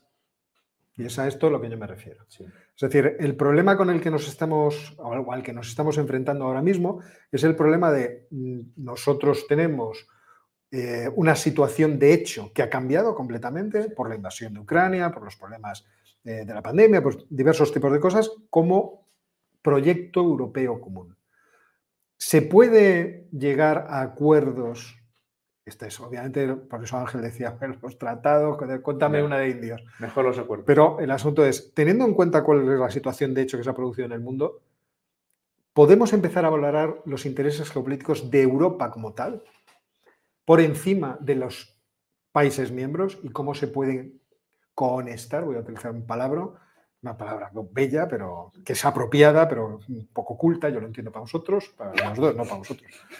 ¿Eh? ¿Cómo se pueden hacer compatibles los intereses de cada uno de los países con los de la Unión Europea, entendida como si fuera una unidad geopolítica? Como si fuéramos un país. Exacto, que tiene intereses en el Báltico, en el Mar del Norte, que tiene intereses en el Mediterráneo, que tiene eh, intereses más allá del Mediterráneo, en el Sahel, que tiene intereses en el Mediterráneo Oriental. O sea, oiga, yo, yo soy una cosa. ¿eh? como, como, entidad.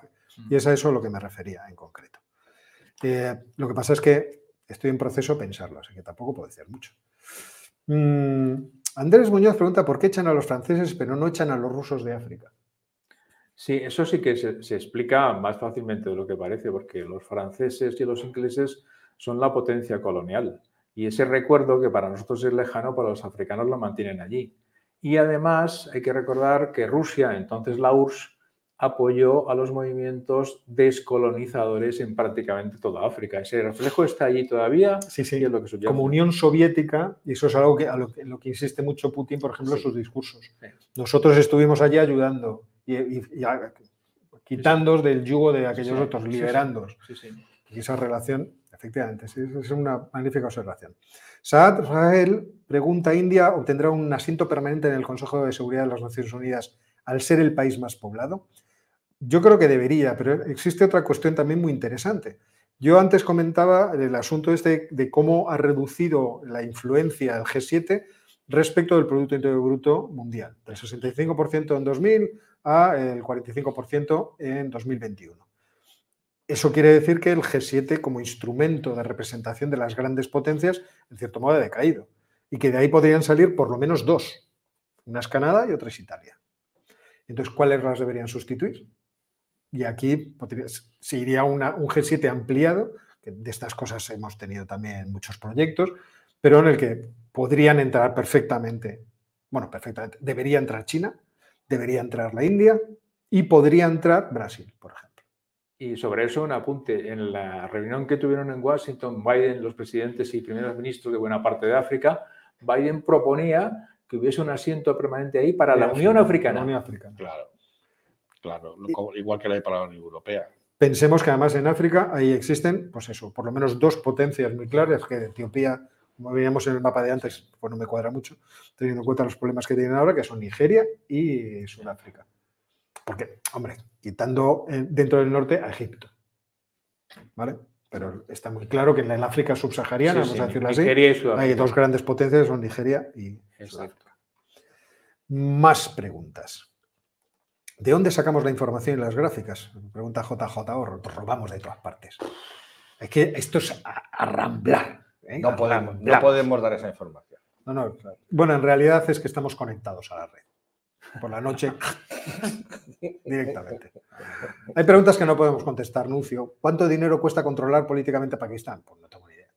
Eso es una cosa que habría que mirar. Hombre, sí, mucho. Más de lo que se puede Carlos Javier. Gómez Sánchez pregunta opción sobre cumbre, opinión, entiendo, sobre la cumbre de Marruecos. Mm, Pasa palabra. No, Estoy sin, Yo respondo estoy con sin cobertura, sin batería. como en una otra momento. pregunta. ¿Ha habido cumbre? ¿No ha habido cumbre? Son reuniones de alto nivel, RAN, las llamamos. Vale. Una- es una RAN, Pero no es lo mismo que una que ha salido RAN. No es lo mismo Hombre, que una cumbre. a ver, yendo ya a la cosa un poco más folclórica, esto de que si el rey se reúne o no se reúne, el rey se reúne con los reyes. Entonces no va el rey, no me No, reúno. pero en las últimas RAN, en las cinco últimas, se habrá reunido con el, Ya. con el presidente. Ya, pero si está la cosa como ¿Y está... el móvil? ¿Qué pasó con el móvil? Espiado con el software Pegasus, el del presidente. ¿Qué móvil no ¿Y está? por qué cambio de decisión el presidente con lo del Sáhara y todavía no se nos ha explicado por qué? Pero qué móvil no está espiado ahora mismo. No, no, pero es muy no distinto. Vamos a ver que un país, país vecino te espíe y aquí no pase nada y digan, no, esto que lo estudie un juez. De un Espera, juez. espera, Esto, esto es nuevo. Espera, no te lances. No, no, perdón. Eh, os recuerdo que el Reino Unido, estando dentro de la Unión Europea y Estados Unidos, tenía una red de espionaje que había pinchado el En teléfono a Angela Bruselas. Merkel Los Estados Unidos. Y el Reino Unido. el Reino El Unido. Reino dentro de la Unión Europea. ¿eh? Y luego nos hablábamos allí y tal. Y, que Sí, cual. sí. Y- y esto de Echelon, que mire, no he vuelto a hablar de Echelon en ningún momento, lo cual significa dos cosas. Una, o que no les importa que les espíen, o dos, que probablemente los alemanes tengan pinchados a lo mejor no el teléfono de Biden, pero sí el de Blinken. Y entonces, ¿para qué nos vamos? Si todos nos estamos espiando a todos, ¿para qué nos vamos a, a liar entre nosotros? Porque lo normal es que se hubiera liado una de padre y muy señor. Me ha recordado esto una canción de Paco de Lucía, que el estribillo decía, si, si tú no tienes soniquete, ¿para qué te metes? ¿Para qué te metes? O sea, es que, a ver, pues es que tienen todos el soniquete conectado. Con, o sea, con que Ángel no, se puede, macho, no, No. se puede. A ver, Crazy Diamond. eh, esto supongo que será una referencia a Pink Floyd. Eh, con las tensiones en Perú y en el Congo, ¿puede estar en peligro el suministro de cobre en el mundo? No, porque está Chile todavía y por ahora que sepamos, pero no está influyendo. O sea, Dime. ¿Qué? No, vamos a ver. Hay suministro de cobre más que de sobra. No hay que preocuparse, porque eso en cuanto ya veis cómo se levanta el cobre en las autovías españolas, o sea que eso La- la en cuanto falte... la tensión respecto al cobre es transitoria. transitoria, completamente. O sea, Con lo cual, tiran de cable, cortan dos kilómetros de cable y ya tenemos cobre, no preocuparse. No, fuera de broma. El principal productor mundial de cobre es Chile. Sí. Y Chile sigue produciendo y si hace falta producirá más. Sí, o sea sí. que no hay... Otra cosa es que tengamos episodios transitorios de desabastecimiento, De pero cobre. serán pues, como lo del COVID, de uno o dos trimestres. ¿no? a ver, Juan Plaza nos tira aquí un guante interesante. ¿Creéis que si Trump vuelve al poder, cortará la ayuda a Ucrania, presionándola para que negocie con Rusia y permitiendo a esta anexionarse definitivamente los territorios ya ocupados? Si no más, dice bueno, ya Juan Mira, se tira por la pendiente. No, no, a ver, a ver. Yo ahora me atrevería a decir que no lo sabe ni él. Ni él. Trump, no. Así de claro. Ni él. Ahora mismo, ni él. Trump sabe que él lo solucionaría muy rápido, Sí. mañana. Sí, Pero no sabe con- cómo. Con un ¿Y deal. Bueno, podría, podría hacer como, acuérdate, cuando comenzó el conflicto y Putin iba siempre diciendo que, a ver, cuidado que yo tengo armas nucleares. Bueno, de formas, ya se sabe. Y le hicieron una entrevista a Trump y decía, yo esto se lo cortaré. ¿Cómo se atreve a amenazar? Yo tengo armas nucleares mejores que las tuyas. A lo mejor sería el paciamento, entonces no lo sé. Por cierto, sobre esto, el, el sabio este que os he mencionado de Bloomberg, que por fin ha reconocido que yo tenía razón con la inflación transitoria, también nos da la razón esta vez a los geopolinómicos y efectivamente su escenario más probable para la guerra de Ucrania es que acabe en una línea divisoria de territorios en la cual no se reconozca a nadie nada ni se hable ni nada por el estilo, modelo Corea del Norte que puede durar 10, 15 años tranquilamente. O sea, para que veáis que me apoyo en fuentes De, de más alto De nivel y encima que nos refuerzan nuestros, nuestros argumentos que nosotros lo dijimos antes que él. ¿eh? a ver, Emiliano Jiménez, del que me separa un grado, ¿eh? hay un grado de separación entre Emiliano y yo, pregunta, ¿se va a activar los oleoductos en Alaska? Ni idea, Emiliano, no tengo ni idea. Te lo miro, como se suele decir, te lo miro. Pero no, no tengo ni idea. De cualquier forma, eh, recordemos que los recursos del Ártico, en términos de hidrocarburos, son importantísimos. Sí. y que ahora mismo todo el mundo está girando su vista por ahora de forma un poco disimulada respecto de eso. Hice un vídeo hace un siglo sobre la cuestión de- del Ártico la geopolítica del Ártico. No voy a decir que fuera muy interesante, pero quiero decir que ahí tenéis alguna información sobre este tipo de, de cosas que pueden ser entretenidas. Eh, no sé si tenemos deberes No, o que- podemos cinco minutos más, les dejamos a estos jóvenes. Yo sí que debería. Sí, Sí. Bueno, pues entonces vam- vamos a pararlo aquí. Eh, Siento por el resto de que nos estáis haciendo preguntas, pero las obligaciones vienen primero. Así que pues nos despedimos. Muchas gracias a los 700 que habéis estado aquí con nosotros hasta el final. Más que mi pueblo. Gracias, Jorge, Gracias, buenas por preparar las noticias como todas las semanas. Gracias, Ángel, por no trabajar. Y nos vamos poniendo la carátula de salida.